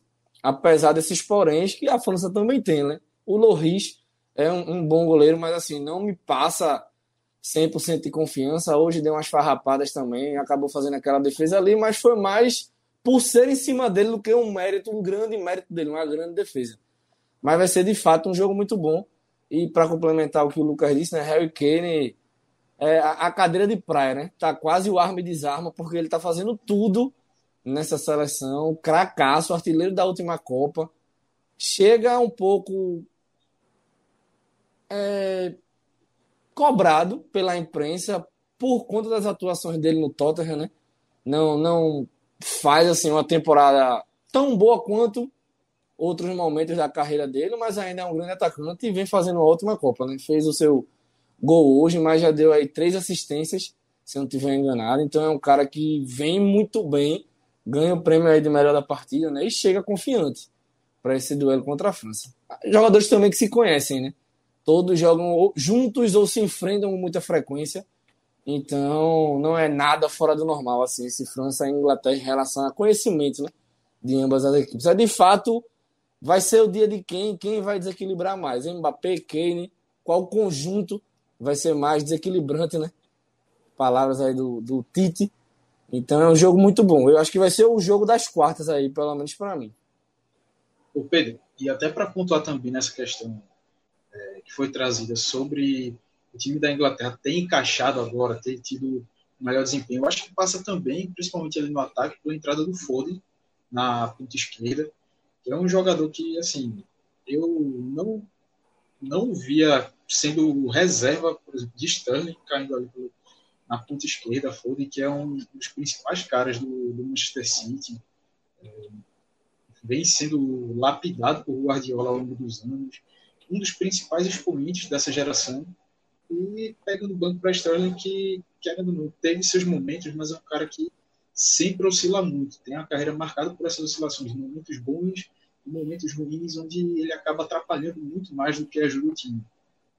Então, Foden já entrou hoje, deu duas assistências, participou muito, criando o jogo ali pelo lado esquerdo. Um cara que tem essa habilidade tanto para armar jogadas, quanto também é um cara que pode aparecer ali fazendo um facão dentro da área, é, tem essa qualidade no passe também.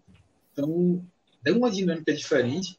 Enquanto é, é um cara tem essa habilidade, por exemplo, o Sakai é um cara mais de, de enfrentamento, que busca mais essa, esse um contra um e aparece também contra, é, fazendo esse facão para poder entrar na área e, e buscar a finalização. O Foden não, é um cara que dá uma dinâmica diferente, apesar de ter uma certa velocidade e capacidade de atuar pela ponta, mas ele também tem muita característica de armador. E é um cara que vai que ajuda muito e casa muito com essa com a presença de Bellingham ali no meio, que, mais uma vez, jogou demais. É, acho que assim, está entre os três principais nomes da Inglaterra nesse torneio. E acho que você é o jogador também, só para abrir um parênteses aí sobre Bellingham, acho que o jogador que mais vai sair valorizado desse Mundial, é, porque tem, tem sido um diferencial no, time inglês e só com 19 anos. Então, acho que com essas mudanças aí, Southgate encontra um pouco mais de, de equilíbrio é, e também aumentar esse poderio ofensivo. Tem contado com o Kane que, apesar só agora que ele realmente destravou e, e fez o gol dele, mas é um cara que tem sido muito importante na movimentação ali na frente da Inglaterra, no, no setor de ataque, abrindo muito espaço para o Saka também, o Rashford quando entrava, Sterling, Foden também. Enfim, quem aparece para infiltrar dentro da área, o cara que consegue, tem essa habilidade de ajudar na armação da jogada, que é, é aquele centroavante com habilidade de atuar como um camisa 10, como um armador. Então, você vê assim, é, é, mesmo com a ausência do gol, que querendo não incomoda, mas era um cara que vinha sendo muito participativo e ajudando demais para que os companheiros pudessem ter esse destaque, pudessem brilhar, como tem acontecido. Então, é, esse setor ofensivo aí da, da Inglaterra vai ser um grande teste para a defesa da França, que vem capenga, capenga não é nem a palavra, mas assim, não tem acompanhado o mesmo nível do ataque. O ataque tem jogado uma rotação altíssima, muito bem na maioria dos jogos, mas a defesa não tem é, se equiparado. Então eu vejo que vai ser um grande desafio aí, da mesma forma. Pode, pode, botar um espelho aí, viu? Do outro lado também, né? Era que eu, a França eu ia vai encontrar agora. um time que, que também tem uma, uma dupla de zaga que, é. é. Por o exemplo, inclusive, joga no Tottenham, né? Então, zero problema do, do, time inglês, né? De uma forma geral, não ter conhecimento e não conhecer o Loris. O próprio Kane treina com ele, né? Então, Exatamente, sabe os pontos há anos. é. E a gente vê assim também, como o Pedro já destacou bem, o Maguire, que, meu amigo, é um cara superestimado pra caramba. Mas assim. Sou mais Stones, do Stones é um cara que é, acompanhou um pouco mais do que o Maguire na carreira. É, eu gosto do futebol dele, mas assim, é um cara também muito marcado por oscilações nesse desempenho dele. E ele, pelo menos no, dentro do Manchester City, ele teve um momento de maior regularidade, regularidade desde que o, o Rubem Dias chegou para compor ali o setor de zaga. Então, é um cara que teve, conseguiu encontrar um pouco mais de solidez no seu desempenho ao lado de um companheiro que é, chama a responsabilidade e eleva o nível de quem está jogando ao lado dele. E aí é a questão de quanto que agora, no momento de pressão, de um grande desafio técnico que a Inglaterra vai ter com a França, se Stones consegue é, sentir, assim, suprir essa, essa ausência que ele vai ter, que não é o Rubem Dias do lado dele, é o Maguire que uma hora ou outra costuma dar umas farrapadas, mas eu acho que pesa negativamente. Então, essa questão das duas defesas não ser. É, vai ser um, um ponto interessante. 4x4 esse jogo aí. 4x4. é, duvido. Vai ser bom demais. Na hora que eu abrir o Bet Nacional, Fred olhar assim esse jogo, mais 3,5, mais 4,5. É. Tranquilo. É. Ô, Lucas, só para só pra não deixar passar, o Uni tá lembrando aqui no chat, eu sei que Sancho não foi convocado, eu só trouxe o exemplo de jogador leve, né? Que dribla, que vai para cima, que, que tem essa qualidade, né? Só para não confundir a galera.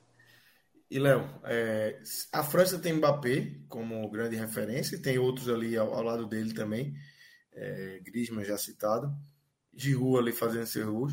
Mas a Inglaterra, ela não tem um Mbappé, mas ela tem um leque ali de vários jogadores no, jogando num nível alto. Okay? Só nesse jogo aqui. Kane, Bellingham, Henderson fez um baita jogo. É, é, Foden, Sacar. Foden, Foden. Sterling não jogou, né? Sterling não, jogou. jogou isso. É, mas esses quatro, para mim, foram os principais ali. É, você tem Henderson, Bellingham, Foden e Kane. Fora isso, você tem Saka, você tem Rashford no banco, vendo um momento bom. Tem Sterling no banco. Então, assim, é um, um time que tem uma amplitude de opções que pode dar um trabalho grande para essa França. É, e, e, eu vejo, uma, além da qualidade dessa, dessa mescla aí, dessa, desse esse time tão jovem na Inglaterra, o que eu vejo assim é a versatilidade dessas peças que estão jogando em alto nível e ao mesmo tempo essas peças vêm mostrando é, qualidade de forma diferente. Você viu ali o, Bellingham pegando mais meio de campo, ao mesmo tempo infiltrando para dar o passe. Você viu o, o Saka fazendo a ponta e ao mesmo tempo ele fazendo facão para finalizar. Você viu o Henderson compondo mais meio campo e avançando para finalizar. É, você viu ali o Walker, né, que está até, inclusive, estreou hoje. Você viu o Walker voltando mais ali justamente para compor a zaga ali, que tem, que tem essa dificuldade de mobilidade. E fazendo a comparação até com. E o Kane, né, que foi o primeiro a ser citado, que, que de centroavante referência virou um cara das assistências, né? Algumas vezes saindo da área, algumas vezes puxando a marcação, justamente o Henderson infiltrar. É... Então, assim, a versatilidade dessas peças na Inglaterra, para mim, é que são o grande diferencial. E em comparação das defesas, dos, dos desequilíbrios dessas duas seleções, tanto França como Inglaterra, eu vejo a Inglaterra muito mais desequilibrada. Assim. É, é impressionante, assim. A gente até vinha comentando antes de, de off, assim, é impressionante, assim, você você vê é uma é como se fosse uma zaga de série D, você vendo assim, pela mobilidade, pela dificuldade com a bola no pé. É assim, inaceitável um zagueiro de alto nível ter a bola no pé e você perceber que ele está desconfortável. E você viu o Maguire muitas vezes uma pressão simples de um de um de um lateral, ele já eh, tinha que virar o corpo inteiro para dar um passe. É, os passes eram de muita insegurança. E um time rápido como o da França, que tem o Mbappé caindo ali pela esquerda, que joga avançando as linhas em determinados momentos do jogo. Isso é uma tendência que essa, essa zaga tenha muita dificuldade, né? Ou que, ou que o time jogue com os laterais bem mais baixos, né? Para compor essa linha e tentar suprir essa deficiência aí defensiva da, da Inglaterra. Então, assim, vai ser um jogaço, vai ser um jogaço. Em questão de, de desequilíbrio, eu vejo a França menos desequilibrada que a Inglaterra. E ao mesmo tempo eu vejo as peças ofensivas da França, como, como bem destacou o Pedro, assim, não tem um Mbappé, mas acho que tem várias peças que são é. muito versáteis e podem fazer essa, essa confusão ficar interessante. Agora, a verdade, a verdade é que com lesões, incluindo lesões, incluindo jogadores não convocados, tá claro que a geração mais de maior, de maior qualidade técnica do momento no mundo é a francesa acima do Brasil, inclusive. O Brasil não tem nem de perto jogadores não convocados que é. Como foi a França foi para além dos O Brasil 26, acho que tem um potencial para uma próxima para uma, uma, geração, uma geração surgindo. Né? Próxima safra, de, de né? muita é. qualidade, é. exatamente. É. Mas a França já tem já está consolidada essa geração. É. é muito acima, é muito acima. A França completíssima era era era favorita consistente para a Copa do Mundo. Daqui a pouco a gente vai, vai entrar no Brasil e eu vou fazer uma pergunta, mas para surgir um debate aqui, mas não vou fazer agora não. Deixa a gente chegar. Inclusive, Fred, só para não deixar passar, o Sterling não foi para o banco hoje porque a casa dele foi assaltada na Inglaterra. Foi, eu soube, é, lá. problemas pessoais, né? É. Ele é. voltou para lá, foi? Foi, foi para a Inglaterra.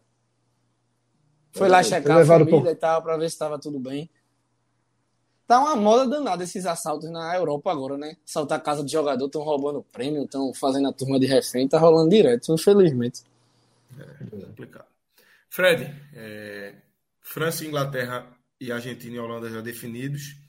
Uma possibilidade, hoje, assim, a maior possibilidade é a gente ter um Espanha e Portugal. E tem um Brasil, ou Coreia, Croácia e Japão, né? os quatro aí brigando por, é por mais uma quarta de final. Então a gente já tem aí dois jogos grandes, um jogo gigantesco, um jogo grande. É... Eu acho que dois jogos gigantescos, eu acho que dá para chamar dessa forma. É, Holanda também, né? Holanda e Argentina, porra, é um super é. jogo, pô. É, verdade. E um outro jogo muito grande, muito gigante também, que é essa possibilidade de Espanha e Portugal. Então a gente tem aí, você, tá, você tem aí um, um dado aí, né? das últimas é, Eu fiz um levantamento rápido aqui é, do, nosso, do nosso século, né? De 2002 para cá. Quando as quartas de final elas ficarem totalmente desenhadas, a gente faz aqui no programa um, um, uma análise histórica, desde que a Copa do Mundo passou até quartas de final, né? Para a gente ver se, se. Que eu acho que é desde 86, né? Que ela passa a ter quartas de final. Para a gente ver se já teve alguma maior ou não. Mas num, num levantamento de improviso aqui, eu vou citando né, de trás para frente aqui, de 2000, a partir de 2018, tá? 2018. Brasil e Bélgica, Croácia e Rússia, Suécia e Inglaterra, Uruguai e França. Já é menor. Sim. Já é menor. Muito maior. Né? 2014, Brasil e Colômbia, Holanda e Costa Rica, Alemanha e França, Argentina e Bélgica. Ainda tem uma diferença significativa se a desse ano for a que a gente está desenhando. A gente tá né? desenhando isso. É. 2010. Espanha e Paraguai. Uruguai e Gana. Argentina e Alemanha. E Holanda e Brasil. Argentina, Alemanha, Holanda e Brasil. Super Sim. confrontos. Os outros, né, bem, é. Bem abaixo. Isso. 2006, eu acho que é que chega mais próximo, tá? Brasil e França. Gigante. Alemanha e Argentina. Gigante. Inglaterra e Portugal. Gigante. É. Itália e Ucrânia. A Ucrânia deu uma. Quebrou. Mas ainda assim, é, é, é, a possibilidade de Brasil e Croácia aí, pô. É. Eu acho que tem uma reavaliação, assim, nessa de 2006, nesse Inglaterra e Portugal, sabe? Eu acho que para 2006 não foi tão gigante assim, não. Sim. Mas é, é grande. Mas é grande. São duas seleções grandes. Né? É, você não tem, você não tinha Inglaterra, né, de com esse peso de hoje, né, reconstruindo. Essa, essa é maior ainda. 2022 é maior. Assim, em é. relação a nomes, eu acho que ainda era grande, porque é, é o finalzinho daquela geração. É, é grande, é grande, é grande, é. E Portugal, é o Portugal do Filipão, né? Que vai na semifinal, esse Portugal. Isso. É. Isso.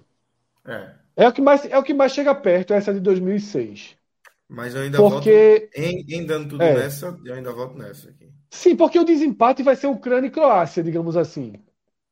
E a Croácia é maior que a Ucrânia. A Croácia é vice-campeã mundial, né? Sim. É, Só que é, é, o que eu digo, ainda tem, você ainda bota, você ainda acrescenta um, um, uma Inglaterra e Portugal mais rico. Né? Você vê Inglaterra e França é mais jogo pelo peso dessas duas seleções. Portugal e Espanha é uma rivalidade histórica, então dá outro peso. Isso. Dá outro peso, né? Não, e você tem duas seleções boas, porra. Espanha com uma, uma juventude. É, isso. É, aí jogando bola. Portugal com. Beleza, Cristiano tá ali de bengala, tá, mas, porra. A melhor geração time, de Portugal para muita Portugal gente tem é essa da história. Porra, tem Bruno Fernandes, é. sabe? Tem Rubem. Tem, tem, vários jogadores de qualidade. Isso, isso, isso. E para fechar 2002, talvez seja a mais fraca de todas, tá? Brasil e Inglaterra. Espanha e Coreia do Sul.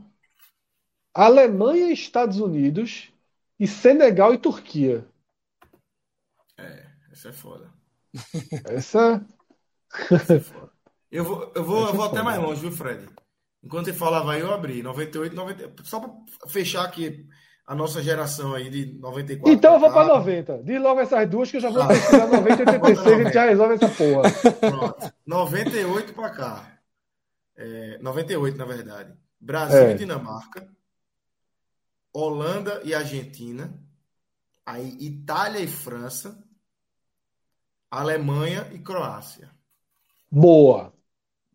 Abaixo, boa, mas, mas boa. Ainda, é, exatamente. Tem conversa é. aí, tem conversa, tem conversa aí. Era um Faltou quem aí? Repete aí, repete aí. Faltou quem? Mas... Brasil é. e Dinamarca, certo? Certo. Países, é, Países Baixos, na época era Holanda e Argentina. Certo. certo? Itália e França. A França mandante, caso, mas não era campeã do mundo ainda, ainda não né? Era campeã, é. exatamente. E Alemanha e Croácia, Croácia de Sul, é artilheiro daquela Copa. É. Croácia passou, inclusive, forte. passando por cima, 3 a 0 contra. Forte, forte, contra forte. A, a, Inglaterra ainda existia nessa época, né? Tava no. no Perdeu da na má fase, né? Perdeu é, mas assim, não tinha jogado em 94, né? Isso, isso, não é, não tinha, tava, tava distante. Tava se reinventando, né? né? É. Aí, Portugal 94. morto. É, diz 94. 94. 94, Romênia e Suécia. Já acabou, Holanda, né? É, Holanda e Brasil, Bulgária e Alemanha, Itália e Espanha. Dois jogos, né? Holanda e Brasil, é. Itália e Bulgária. Espanha. É. A Bulgária, Bulgária de, de... passou. Estante, Bulgária foi, semi, exatamente. Trifon, Bulgária de Trifon Ivanov. Lekov. Tem a famosa comemoração da dedada, né? Dedada. O cara dá uma dedada na bunda do cara. É. Letkov, é, exatamente. É. Então vamos então, lá, para terminar, já que a gente resolveu ir até o início das quartas de final, em 90, Já acabaram com o programa da quarta-feira. Exatamente. Em 90, Alemanha e Tchecoslováquia, Iugoslávia e Argentina, Itália e Irlanda, Inglaterra e Camarões. Essa daí não. É. Abaixo, larga. né?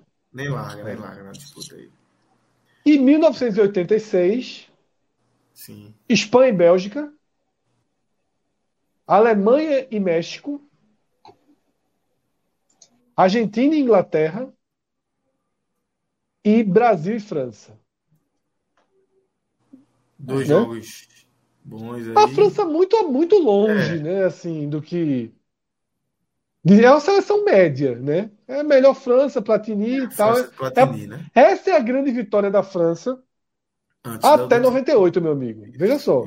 É. Essa, essa passagem aqui contra o Brasil nas quartas, nos pênaltis, com o Zico perdendo um, um pênalti no tempo normal, né?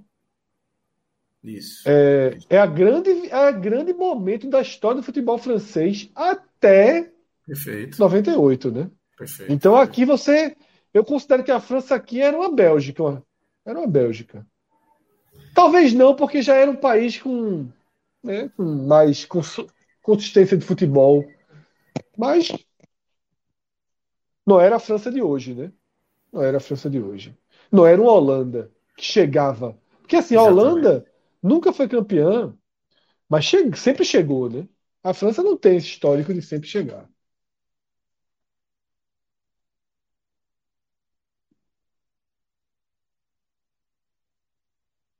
Lucas foi por boxe? Né? Lucas, Lucas caiu. Voltou.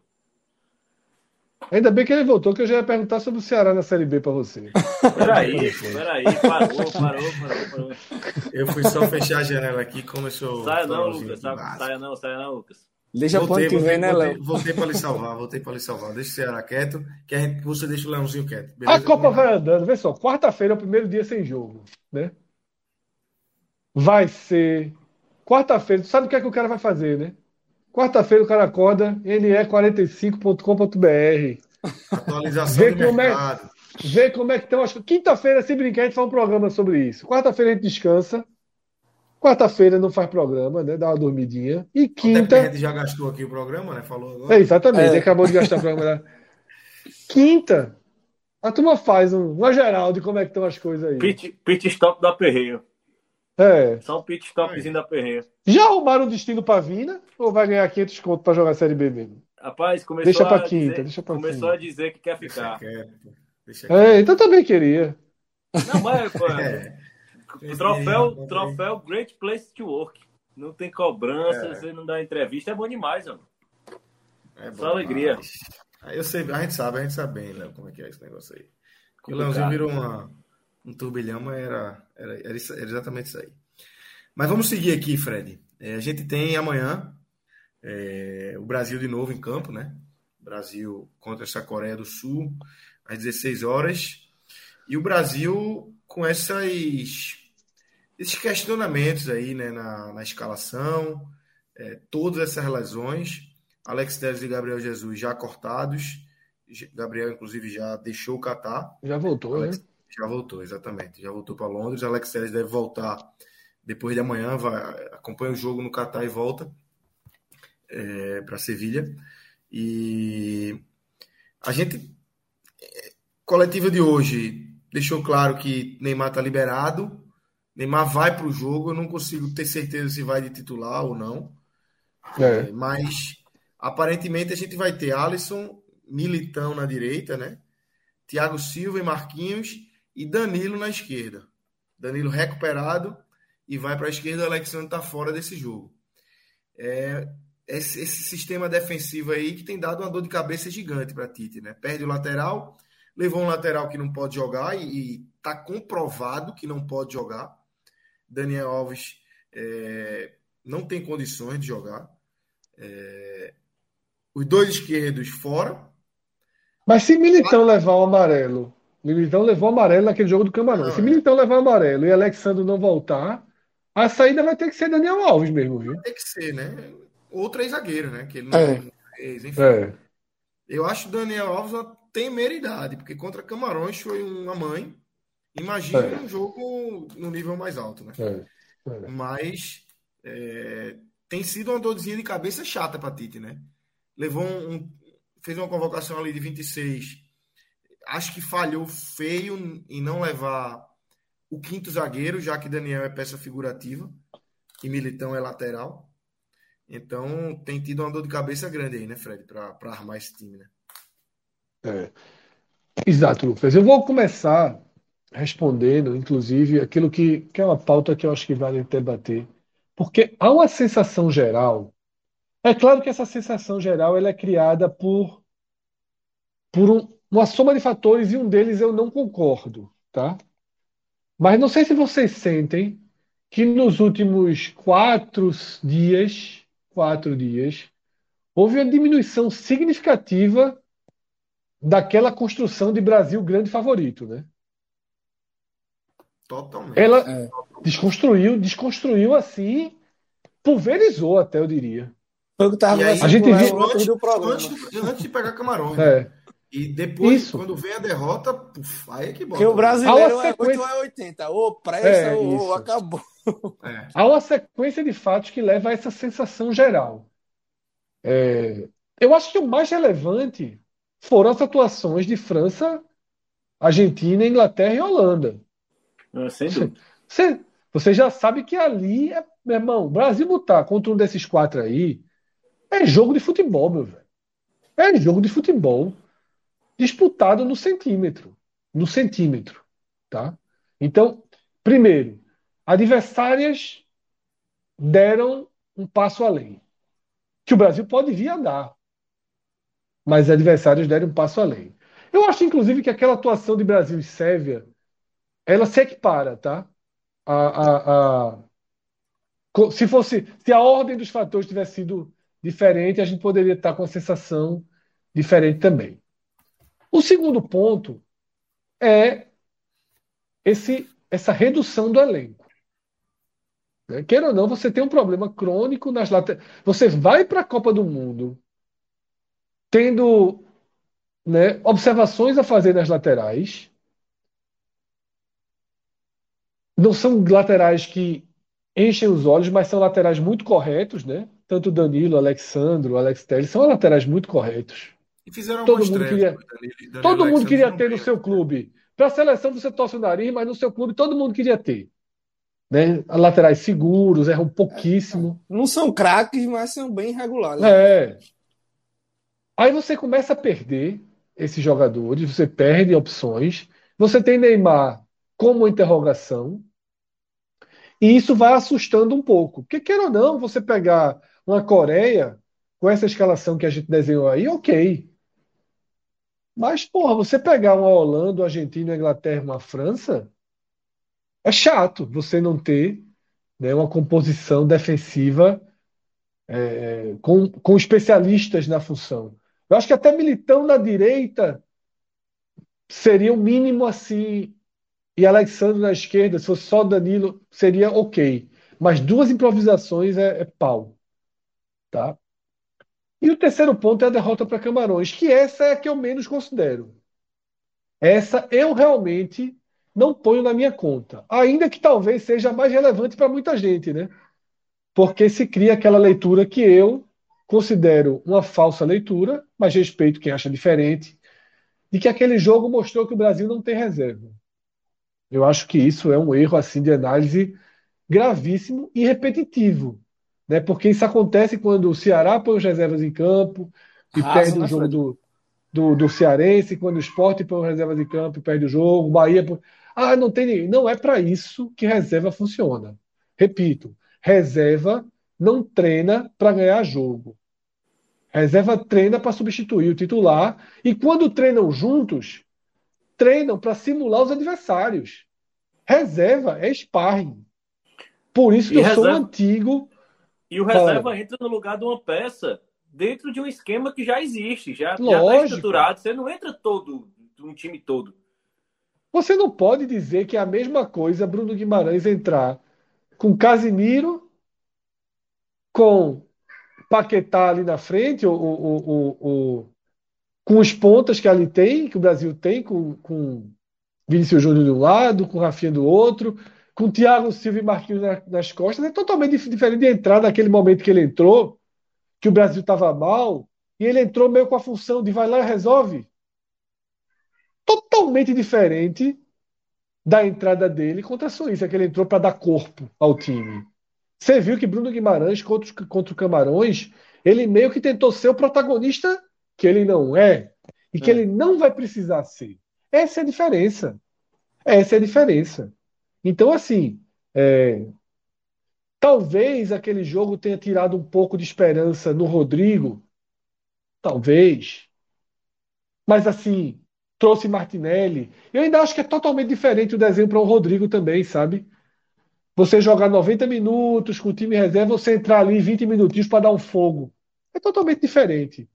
Então, é, há esse, esse, essa sensação. E detalhe: Tite pode tirar um efeito positivo dessa sensação geral.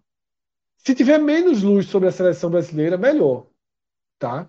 E eu acho que esse jogo contra a Coreia ele é um jogo com pouquíssimas armadilhas, tá? Pouquíssimas armadilhas. Eu assim, eu não consigo aqui desenhar cenários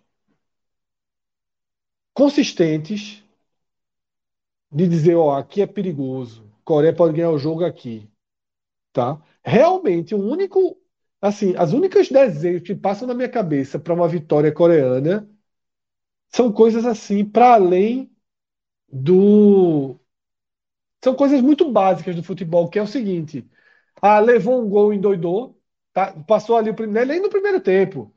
É, pô, passou o primeiro tempo, perdeu gol, perdeu gol, perdeu gol. 43 no primeiro tempo, leva um golzinho, volta para o segundo desesperado. Esse é um desenho. Ou algo muito próximo do que foi Camarões. Só que um time frio como o Brasil, se chegar 43 do segundo tempo, 40, 41 e tiver 0 a 0 recolhe e vai, e vai para meia hora. Você não precisa resolver em quatro minutos. Recolhe e vai jogar meia hora. Você tem mais meia hora depois, caso né, o, o jogo não esteja desenhado. Então, assim, eu acho que o Brasil tem experiência, né, tem jogadores experientes, está tranquila a seleção. E para esse jogo contra a Coreia, esse desenho que a gente trouxe aqui, para mim, ele é, ele é eficiente. Agora, ah, quer dizer então que a derrota para Camarões não interfere em nada? Infelizmente, eu acho que interfere. E aí eu digo algo assim, eu falei isso no pós-jogo, não sei se vocês assistiram, mas eu falei no pós-jogo e eu fui muito sincero na conversa.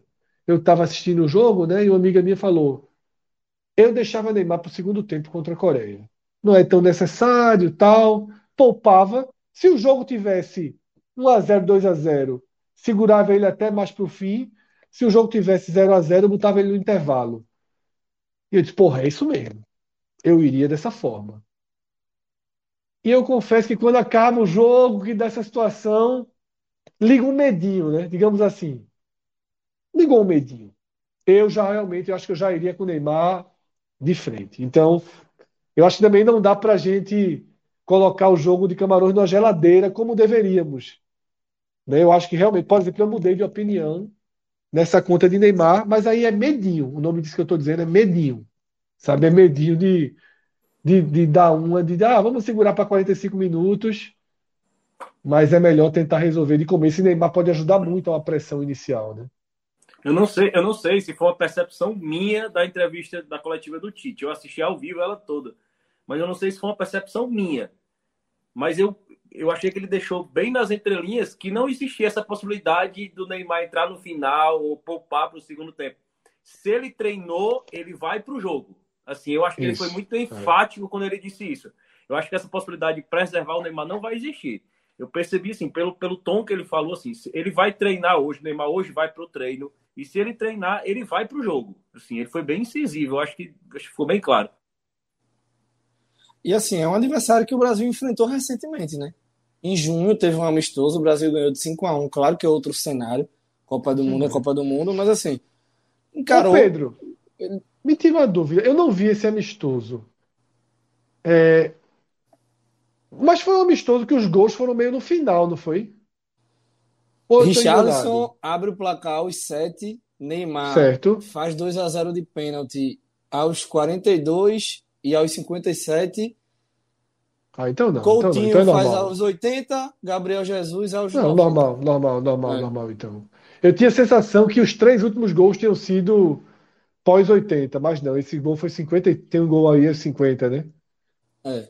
E assim, aí é basicamente, a, é goleada clássica, é goleada clássica. atual, né? O goleiro não era Alisson e Ederson, era o Everton. A zaga, Marquinhos e Thiago Silva. Daniel Alves na lateral, né? Alexandro na esquerda. Rafinha, Fred, Casemiro e Paquetá. Neymar e Richarlison. Então, assim, não é... E a Coreia? A Coreia, aí tu me complica. Mas som tava lá na frente. Foi mais 10. Mas na defesa tinha um dos foi... quatro Kings. É. Tinha um Kim na zaga. Só tinha um, era? Então, ó, é. tava três reservas.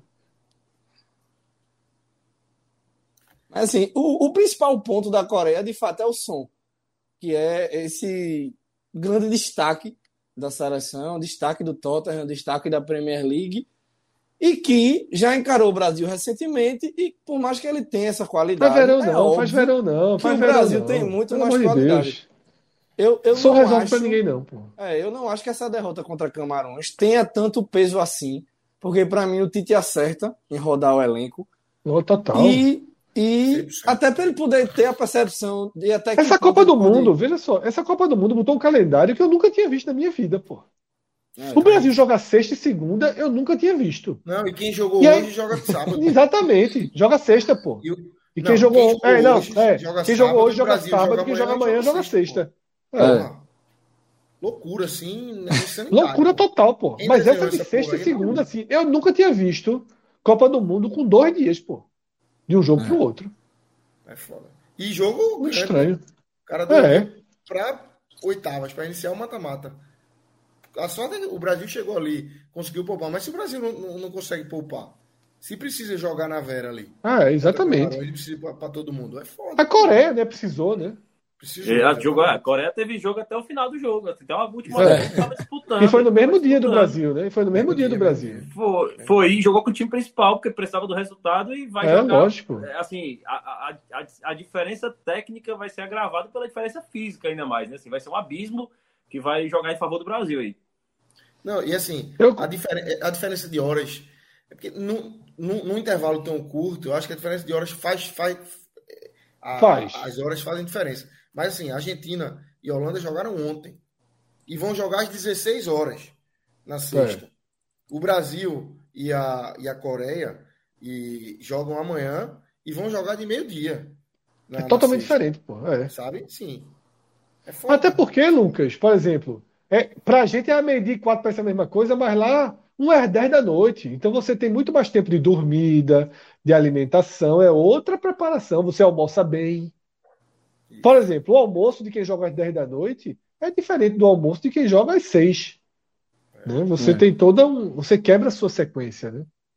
Exatamente, exatamente. É e aí depois inverte, né? Ah, não, esse pessoal joga terça, o Brasil joga terça e os outros a é. quarta, é.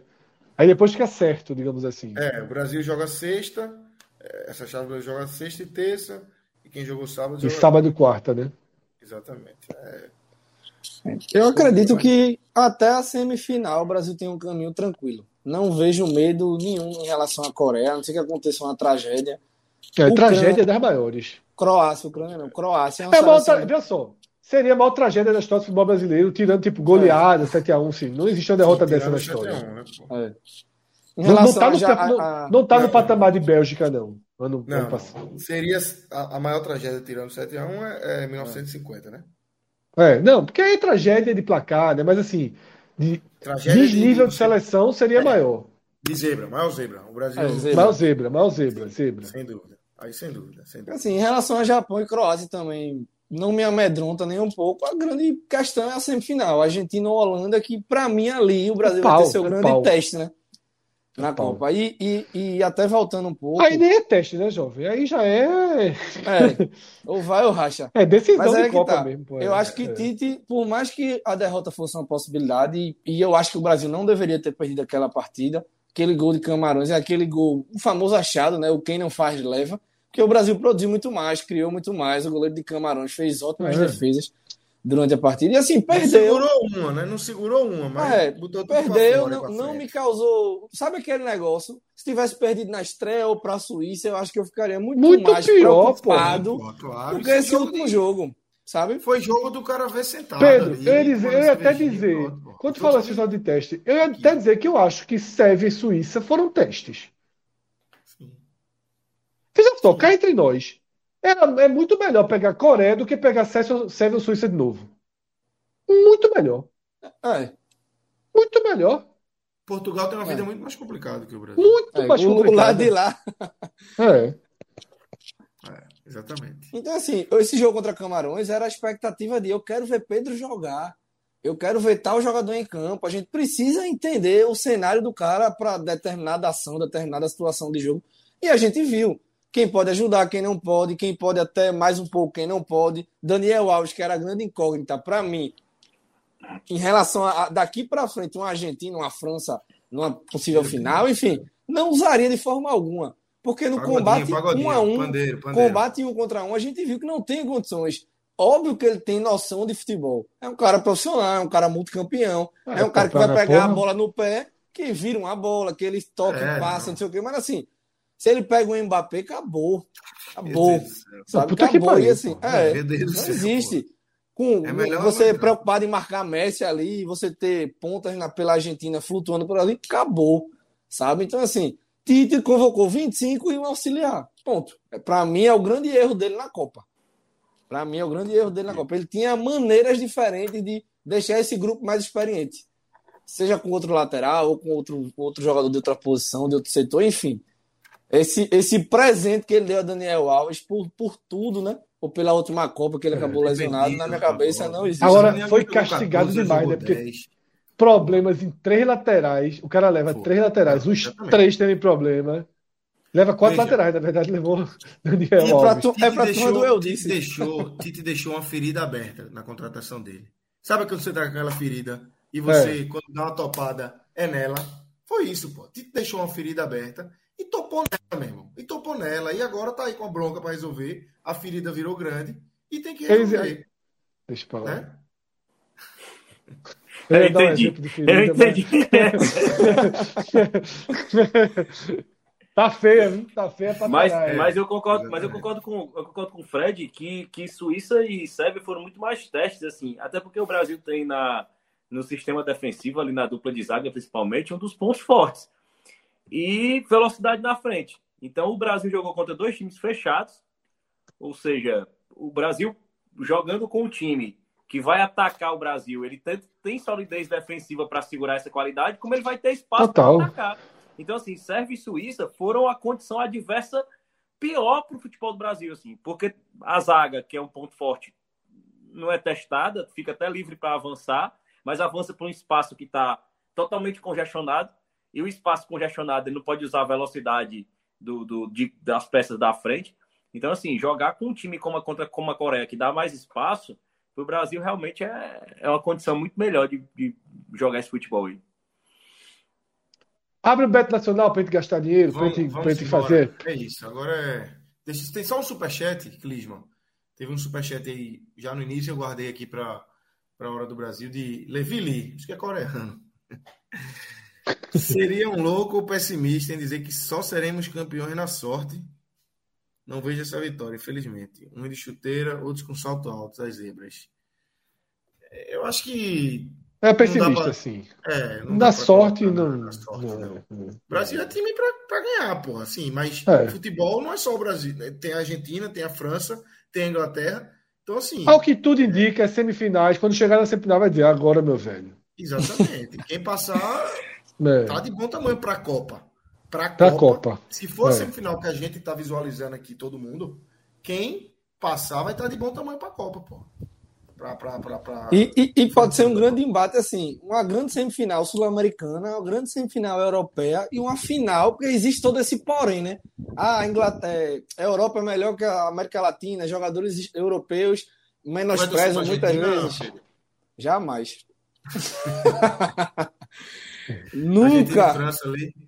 Jamais. Que o Mbappé seja bi do mundo. Torcida minha pela Argentina, nem se Messi não tivesse lá. É, Com ele aqui não tem mesmo. Eu vi um debate, eu vi um debate muito grande hoje que a gente não vai tratar aqui em Casimiro, sugerindo que os argentinos querem essa semifinal com o Brasil. Numa espécie de leitura, uma leitura tipo River ganhar aquela final do da Libertadores pro Boca, que tipo você tira a diferença no jogo só, ou que seria aquele Atlético de Madrid e Real Madrid na final da Champions, né? Tipo, porra, o Real Madrid tem 200, 200 Champions. Se perde a única final pro Atlético, tava fundido para ganhar uma discussão de bar. Então, tu ganhava lá, mas quando pegou a gente, pior. É. Então, assim, a Argentina jogaria um. Porque seria o maior Brasil-Argentina da história. Sim, pô, sem dúvida. Pessoal, se esse jogo acontecer, eu acho que a gente tem que ficar uns três dias no ar até chegar ao jogo. É negócio de. É loucura, sem tirar, é sem. Sair um entra outro, sair um entra outro. Casimiro, tá Casimiro, Casimiro. É, marca uma cara, é. vai todo mundo pra cá de Celso. Pronto. Entra aí um, entra outro, arruma pauta, porque, meu amigo. É isso, é isso, verdade. É verdade até quem não é muito. Pessoal, eu não, eu não me comparo torcendo para a seleção como eu me comparo torcendo para o esporte. Assim, não tem a menor comparação. Mas eu torço pela seleção. Eu torço, pô, eu grito gol, eu torço pela seleção. Quando eu tive na Copa passada, tá, eu torci pra cacete, fui envolvido pelo ambiente. Mas eu torço pra cacete. Eu acho que se tiver esse jogo, vai ser igual ao esporte. É foda. Eu acho que vai já, ser assim. já começou, né? Agüero deu uma é entrevista. É isso, daí que eu tô falando, isso, é a partir daí. É a partir daí, relação da Copa América, que a Argentina ganhou e tal, que eles não têm medo, que podem encarar o Brasil. Já começou, antes mesmo é. você já começou. É. Eu sou Passa Holanda, Holanda, viu? Por via das dúvidas. Eu sou Holanda pra caralho. eu vou ver o jogo com a camisa do, a camisa do esporte da Holanda. A camisa do esporte, né? É, tô nela, tô nela. Mas vamos embora. Vamos trazer, trazer Clisma aí o, o Bet Nacional. Não sei se Acho Turma tá gastando muito, hein? Meu Turma tá amigo. tá gastando muito, não ganhou esse, nada, pô. Esse aviãozinho me pegou. Esse aviãozinho me pegou ocioso amanhã. Não ficou nada, meu amigo. Não ficou nada. Não ficou nada. Bota aí, Clima, as apostas finalizadas pra gente ver o que é que teve de ontem para hoje aí. Tu não ganha não, tu não ganha não. Com a Cássio já foi no, e a Pacini. já foi na frente, foi pendente, tem uma pendente ali de Marrocos e, e, e, Suíça. Não, aquela é uma geral. A gente fez uma, ah, só os tá, favoritos. Tá. Certo, certo, certo. Ganharam de 10 conto. De... Aí, ganhou de Mbappé aí, ó. Ganhou de Mbappé 10 conto. Marcador. Aí ganhou um dinheirinho. Ganharam aquela de cima, foi? Foi ganhou de 10 conto, voltou 16 e 24 da NBA. Phoenix Suns, porra, que porra foi essa aí? Tu, me... foi Clisma. Não foi tu, Clisma? Misturou tudo, foi Clisma? Misturou tudo, foi? Não, foi eu não, isso aí foi com o Iago. Foi? Tá capota, jogaram, jogaram na live a ideia. Jogaram na live a ideia de apostar na NBA, aí Iago acompanha, Ju também acompanha, e aí voltou essa, essa aposta voltou aí. 100 reais. reais, 100 reais. E foi a aposta com medo. Foi. Foi o que liberaram aí, essa arara. Mas não liberou só arara. Fez nada, porra. Seis contos. Fez Era melhor jogar no avião. Seis contos, porra. A turma seis queria pagar conto, o jantar véio. de Rodrigo com seis contos. Tô achando que o Rodrigo seis tá... conto, velho. Acharam o Rodrigo no lixo, foi. Rodrigo é milionário porra. do, Beto Nacional, porra. Sim, Rodrigo no avião é piloto, porra. Rodrigo é 3 mil contos no avião. É piloto. Rodrigo é foda, porra. Rodrigo é. Só jantar de Léo, tem que saber o vento, Léo, para disputar o avião. Tem que saber o vento. Meu não pode amigo, entrar em qualquer. Não, eu fui, eu fui ganhando, eu fui ganhando, eu fui me empolgando, fui aumentando a atacada e é. foi, foi de uma vez, velho. É, vou aprender, vou aprender. Vou, vou, a Trem Brasil, a Trem Brasil quebrou assim. Botar... Fizeram uma maior, com todas as favoritas. Essa é a nossa grande, ó. Essa ah, é a ah. nossa grande. É só os favoritos. Cadê? Sim. Mas vai dar tanto dinheiro, não. 100, 584. Mas assim, qual foi a aposta aí? Não dá zebra. Sim. E aí não é jogo, não, tá? Aí é passa. Pode ser Nossa, até nos pênaltis. É, já Isso. foi metade. Teve um cara, teve um cara hoje que até viralizou, que botou dois reais e. Ô, você viu? Você viu? E a, e não, aquilo foi loucura, velho. E o cara. Tu, tu, viu, Fred? E ele não. encerrou. O cara botou dois reais. Quatro, quatro é, placares Quatro placares exatos. O placar de ontem Cacete. da Holanda, o placar da Argentina deu. E tinha hoje o placar da França e o placar da Inglaterra. Ele botou dois reais, estava voltando 1.500. Não, 152 não, mil. Era, 100, era 150 mil. 150 mil, desculpa. 152 mil. E hoje, quando ele abriu antes do jogo da França, tava lá o cash out pagando quinhentinho. Ele encerrou. Tirou. tirou. Só que ele acertou né? os quatro, mesmo. Tinha acertado, Caralho, tinha acertado. Ele acertou. Rapaz, eu, eu, não tirava, não, velho. Eu sou ganancioso nessa hora. Eu não tirava. Não, mas só, pô. A chance é muito pequena. Tu acertar um 3x0 e um 3x1. O cara é enlouqueceu. Pega um detalhe. No pênalti Lewandowski, ele tinha morrido. Na hora que, é. que eu fui pegar o pênalti. Ele nem ia pegar ele, isso. É. Não, mas ele botou 2x1. Ele, tinha, ele, ele tirou o cash out dele e tava no 2x1. Não, tava 3 ah, foi durante o jogo. Foi durante é. o jogo. Cash out, foi durante o jogo, foi? Foi o cash out dele, não ah. tinha o último gol aí. Ele achou que não ia ah, dar. Ele, ele achou que ia ele perder. Ele achou que não ia dar, ia perder, então aí tirou. Certo demais. É. Então ele fez mais certo ainda. Ele disse no Twitter que não ia ficar pensando nisso, não. O que ia acontecer, nada. deixa pra lá. 20 anos, 20 anos. É, é 20 anos pensando nisso todo dia. Todo Veja só, ele, ele ia mudar a vida dele. Ele ia mudar a vida dele. Se brincar, ele já perdeu. Perde amanhã. Vai botar na Croácia e da Japão. ele botou, ele botou. Ele botou abre aí o jogo do Brasil. Abre o jogo do Brasil aí, Clima. Rapaz, a Coreia tá pagando 11. Deixa lá. Não, pô. Brinca não, pô. Cássio desce hoje, lá, desce lá, se desce Cássio lá. tivesse aqui, ele ia querer botar 50. Bota, bota Brasil acima de 2,5 pra ver quanto é que tá. 2,27. Porra, é pouco, velho. É pouco. O último amistoso é foi 5 pouco pra muito gol. É, pouco é pô, 3 gols. Mas aí é só fazer o gol, né? Pode levar, né? É. Né, Clima? Aí é só, é. só o Brasil marcando. Eu ia aí, viu? Três golzinhos do Brasil, eu ia. Três golzinhos, eu ia. Acho que vale. Bote. Bota aí, bota aí. Rapaz, Neymar voltando. Vai quanto? Fichezinho. É, onça, peixe, peixe onça. Eu ia, eu ia sugerir a onça, mas aí é tu que manda. Peixe. Bota no peixinho. Peixe. Toma, perde dinheiro, eu quero perder também. Vamos embora. Eu acho boa essa aposta, pô. É boa essa aposta, pô. É. Três golzinhos. Pode ser três a um. Faz gol tranquilo. Faz gol, pô. A tirada um placazinho exato. Um placazinho exato. 4x0. Dando pouco dinheiro, botando pouco dinheiro, pouco dinheiro, pouco dinheiro, pouco dinheiro. Sim. 4x0, cadê? Procurando aqui 4x0. Nem tem, pô. 11 para 1. Aí, 11. Vai mesmo. Dezinho. Uma horadinha, uma horadinha, só uma horadinha. É melhor do que aqui. Pronto, pega os seis. Bota os seis de, que, que Iago ganhou.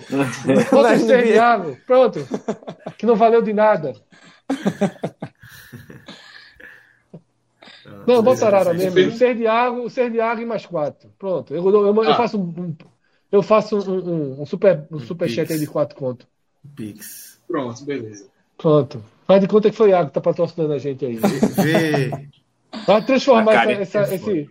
Vai estar com a carinha de 3x0 amanhã? É. Quer botar um pouquinho mais no 3? Bota um pouquinho no 3. Bota um pouquinho no 3. Mais 10 no 3.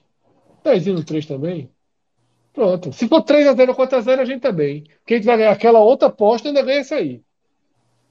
Agora, amanhã é Tsubasa ou é Modric? Esse aí é duro pra caralho. É, Como é que tá aí? Eu ia de Japãozinho. Empate, 3 Tu ia de é Japão, não? Minutos, né? Eu vou. Eu fui de empate. Rapaz, ganhou, de, da, da, ganhou dos, dos piores do grupo, não vai ganhar da Croácia. Oi, tu sabe como Ambos é. marcam, é possível, não? É bom também. Eu acho que é uma ótima aposta. Japão tomou gol todo jogo. Mas tá quanto aí, Clima? 1,96. É ah, 96? Eu ia, eu ia, eu ia. Eu ia, ia bem. De oncinha. Oncinha. Oncinha. oncinha. Eu acho que não dá pra gente apostar no Japão e Coreia, porque vai ser uma desunião muito grande aqui. Japão e Coreia não. Japão, Do, Japão e... Na vitória, sim, é Croácia. Cada um. É, eu, eu iria na Croácia, por exemplo. Eu não iria no Japão. Pedro já vai no Japão, então cada um faz o seu, na sua casinha. E eu sou empate. que é, é uma excelente aposta o empate, ainda. viu? O empate no tempo normal é uma excelente aposta. Sabe por quê? Porque é aquilo que eu falei. Quando der 35, 38, a turma para. Os dois ali, exatamente. Pode fazer essa aí, Clima. É, essa tua aí pode fazer. Beleza.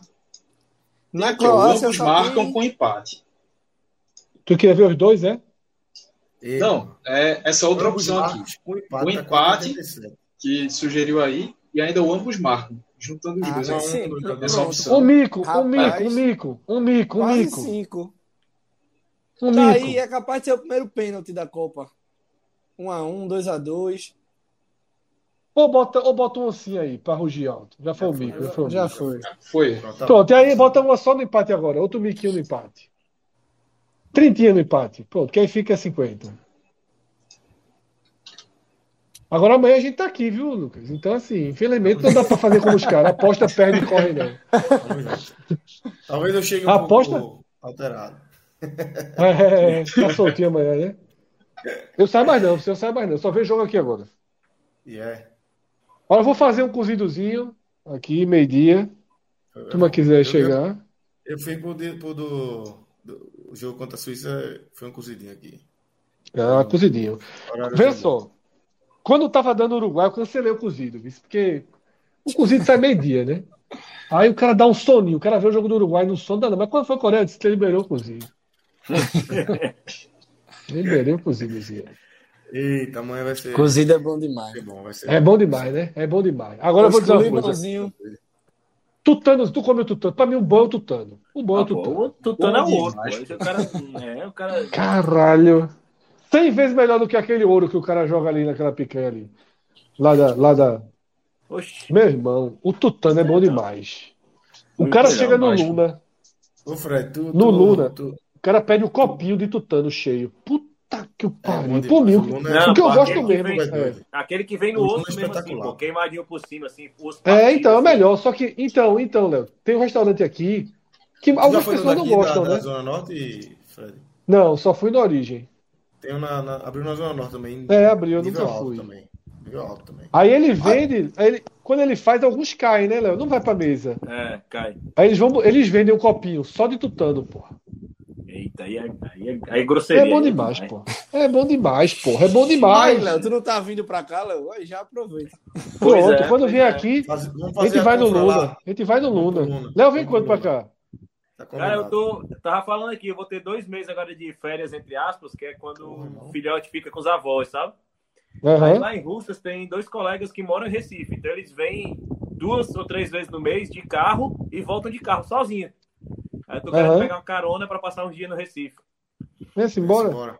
Vou Vem marcar aí para janeiro. Vamos Dezembro, janeiro. Eu aviso antes, três dias antes. Vai pegar Beleza. a pré-temporada do estresse aqui. Beleza. A gente vai pro joguinho, a gente vai com o clima, pro Arruda, pro joguinho da pré-Copa do Nordeste. É contra quem? É contra quem mesmo? Ano, é rompendo o ano e entrando em campo, véio. é foda. Quando, quando é o jogo? Quando é esse jogo? 7 de janeiro, ou é 4, sei lá. Mas é rompendo o ano clima. e campo. Tu é Santa Cruz, Clima?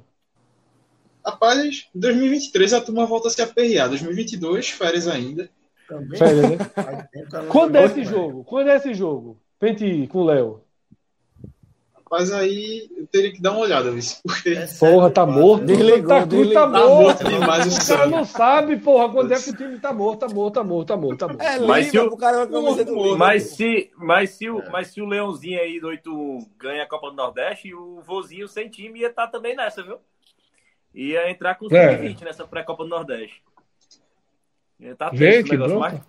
A contratação, primeira contratação, Thiago, Thiago Paguinho sai. Eu vi, eu vi. Pensei não, que tinha parado. Quando... Não, o pior, o pior. 5 de janeiro, 5 de janeiro. Quando ele se despediu do time dele no Japão, eu falei assim: Thiago Pagnussá livre no mercado, liguei os fios. Oxi, eu conheço tanto meu eleitorado que é a mesma figurinha, o álbum tem a mesma figurinha. Contratou, foi? Contratou, foi? Oxi. Contratou. Tá lá, né? É 45. Quem Pedro, Pedro, na Copa... foi contratou. Pedro, ah, se tu for bom, se tu for bom, amanhã de manhã, trabalha, que tem notícia. Eita. A internet. Mas eu não posso, infelizmente, eu não posso, eu não posso avisar, não. Já dei. a internet é o menos Recife, cara. A noite toda atrás da é. Não, cai amanhã não, cai amanhã não, cai amanhã não. Mensagem. Às vezes eu dou o caminho das pedras aí, às vezes só dou assim, ó. Vai, cria o caminho que tem caminho. Aí eu vou mexer. O homem é bom, o homem é bom. Vai trabalhar agora. Então vá embora. Tem notícia, viu? Tem notícia. Tem notícia. Quando é que não tem, né? Quando não é estresse. Não tem, é. Fred, se for boa, vem no meu WhatsApp só para dormir bem. dá, dá o caminho das pedras aí. Mas vamos embora. Galera, vamos embora. Amanhã tem mais. Amanhã tem Brasil em campo. Abraço, Fred. Abraço, Léo, Clisman, Pedro, Danilo. Todo Show. mundo que acompanhou a gente até aqui. Tu... Fiquem ligados aqui no podcast. Fala. Tô nervoso agora pelo cozido, pô. Falou aqui, deu a vontade do caralho. Amanhã eu boto a foto. É, é tu que faz, é tu que faz. Não. Aí, tu, aí, infelizmente não. É né, pra jogo amanhã na Infelizmente não, né? Aí é demais. É, infelizmente não. Infelizmente não. Eu não, eu não tenho jeito para cozinhar. Eu sou um bom treinador de cozinha. É. Isso aqui e tal, tal. É. Pitaqueiro, pitaqueiro. É, o pitaqueiro bom, o pitaqueiro bom. Agora, olha só, quando acabar aqui, eu vou ter que trabalhar alguma coisa. Vou indo para lá. Mas não sai um negócio elaborado, não. Trabalhe comigo, pra... vá, vá, vá pra cozinha, não. Dá pra, dá pra desenrolar. Vá pro WhatsApp. Vai. Então, foi, foi, foi, foi alerta vermelho. Alerta vermelho não pode. Não posso. É. Calma, calma. Vai dar certo. Você vai conseguir. Você trabalho, vai. trabalho. Você sabe que eu confirmo. Se você acertar, eu confirmo. Pronto. Abraço. Isso a turma do chat fica doidinha. Isso a turma do chat é, doidinha. Já tá no Aí cai o corte. Cai, corte. Não, é. cai, o corte agora da tá casa. Tá é. Bota essa porra não, cara, senão eu não vou ter sossego amanhã, não. Caio já que é da casa, essa parte tá censurada, viu, cara? Tô falando sério. Bota, não, que é amanhã é o dia todo. Não tá nada. Não tá nada. É. Ele já tá no dele, que no dele é independente, essa porra. É, exatamente. É. Aí Berdan, a mesma galera, Berdan, aí é. começa a confusão da porra. É. Aí, aí vem... de YouTube tudo faz bom, é. mano. Aí o hater vem. Se, se não fala, é melhor não ter falado, eu concordo. É. Digo mais, eu concordo. O que eu estou fazendo aqui é errado. É errado. Mas é a vida. É foda, é foda. Vai ser confusão. Isso, isso aí já tá, já tá no Twitter daqui a pouco. É, mas não é Diego Souza, não, tá? Vamos logo. Lide, lide. Pronto, não, mas já, tudo, já, assim, já, tudo é foda. Já é. ajuda, já ajuda. Pronto, não é Diego Souza. Não é Diego Souza. Já Diego ajuda, Souza... já ajuda. Disse que ele vai fazer um contato seis meses com o Grêmio, né? Em é, junho é, vai ser uma confusão da porra em junho. É. Vai, tá lá, tá lá em Porto Alegre. Não, deixa lá. Essa eu conversa quero, dele de aposentadoria segundo... não convenceu, não. Segundo turno, segundo turno, segundo turno. Demais. Pelo amor de Deus. Pedro, tu tá, tu tá na Copa do Mundo se abraçando com um poste em campo, achando que joga pra caralho porque bate pênalti. Viesse aqui com a teoria não, hoje de que não. pênalti é importante, pênalti. Peraí. Esse Diego Souza perde pênalti, não, porra. Pronto, traz o batedor de pênalti. Ele não quer, não, Pronto, qualidade. Ele não se eu tivesse, tá invicto se eu tivesse, Ei, Pedro, tu não quer Diego Souza, não? Se eu tivesse Diego Souza batendo pênalti esse ano, eu tava longe da Sul-Americana, eu não tinha é. também não, viu? Eu Exatamente. longe da Copa do Nordeste, eu não tinha caído. Ele ali sentado na área, Love, Love Meu Clima queria Diego Souza. Clima queria Diego. Ajudava Clima. Clima queria Walter, que foi para Afogados. não, o Valtinho Walter tava no, su, no Souza... Fute 7, mano. Minha nossa Diego senhora. Souza chegava sendo dono, pô. É dono, né? Caramba. Demais. O passe. Lembre que aquele passe, antes de Edmilson, teve o um passe. Bola da porra. Bola da porra. que bola, caralho.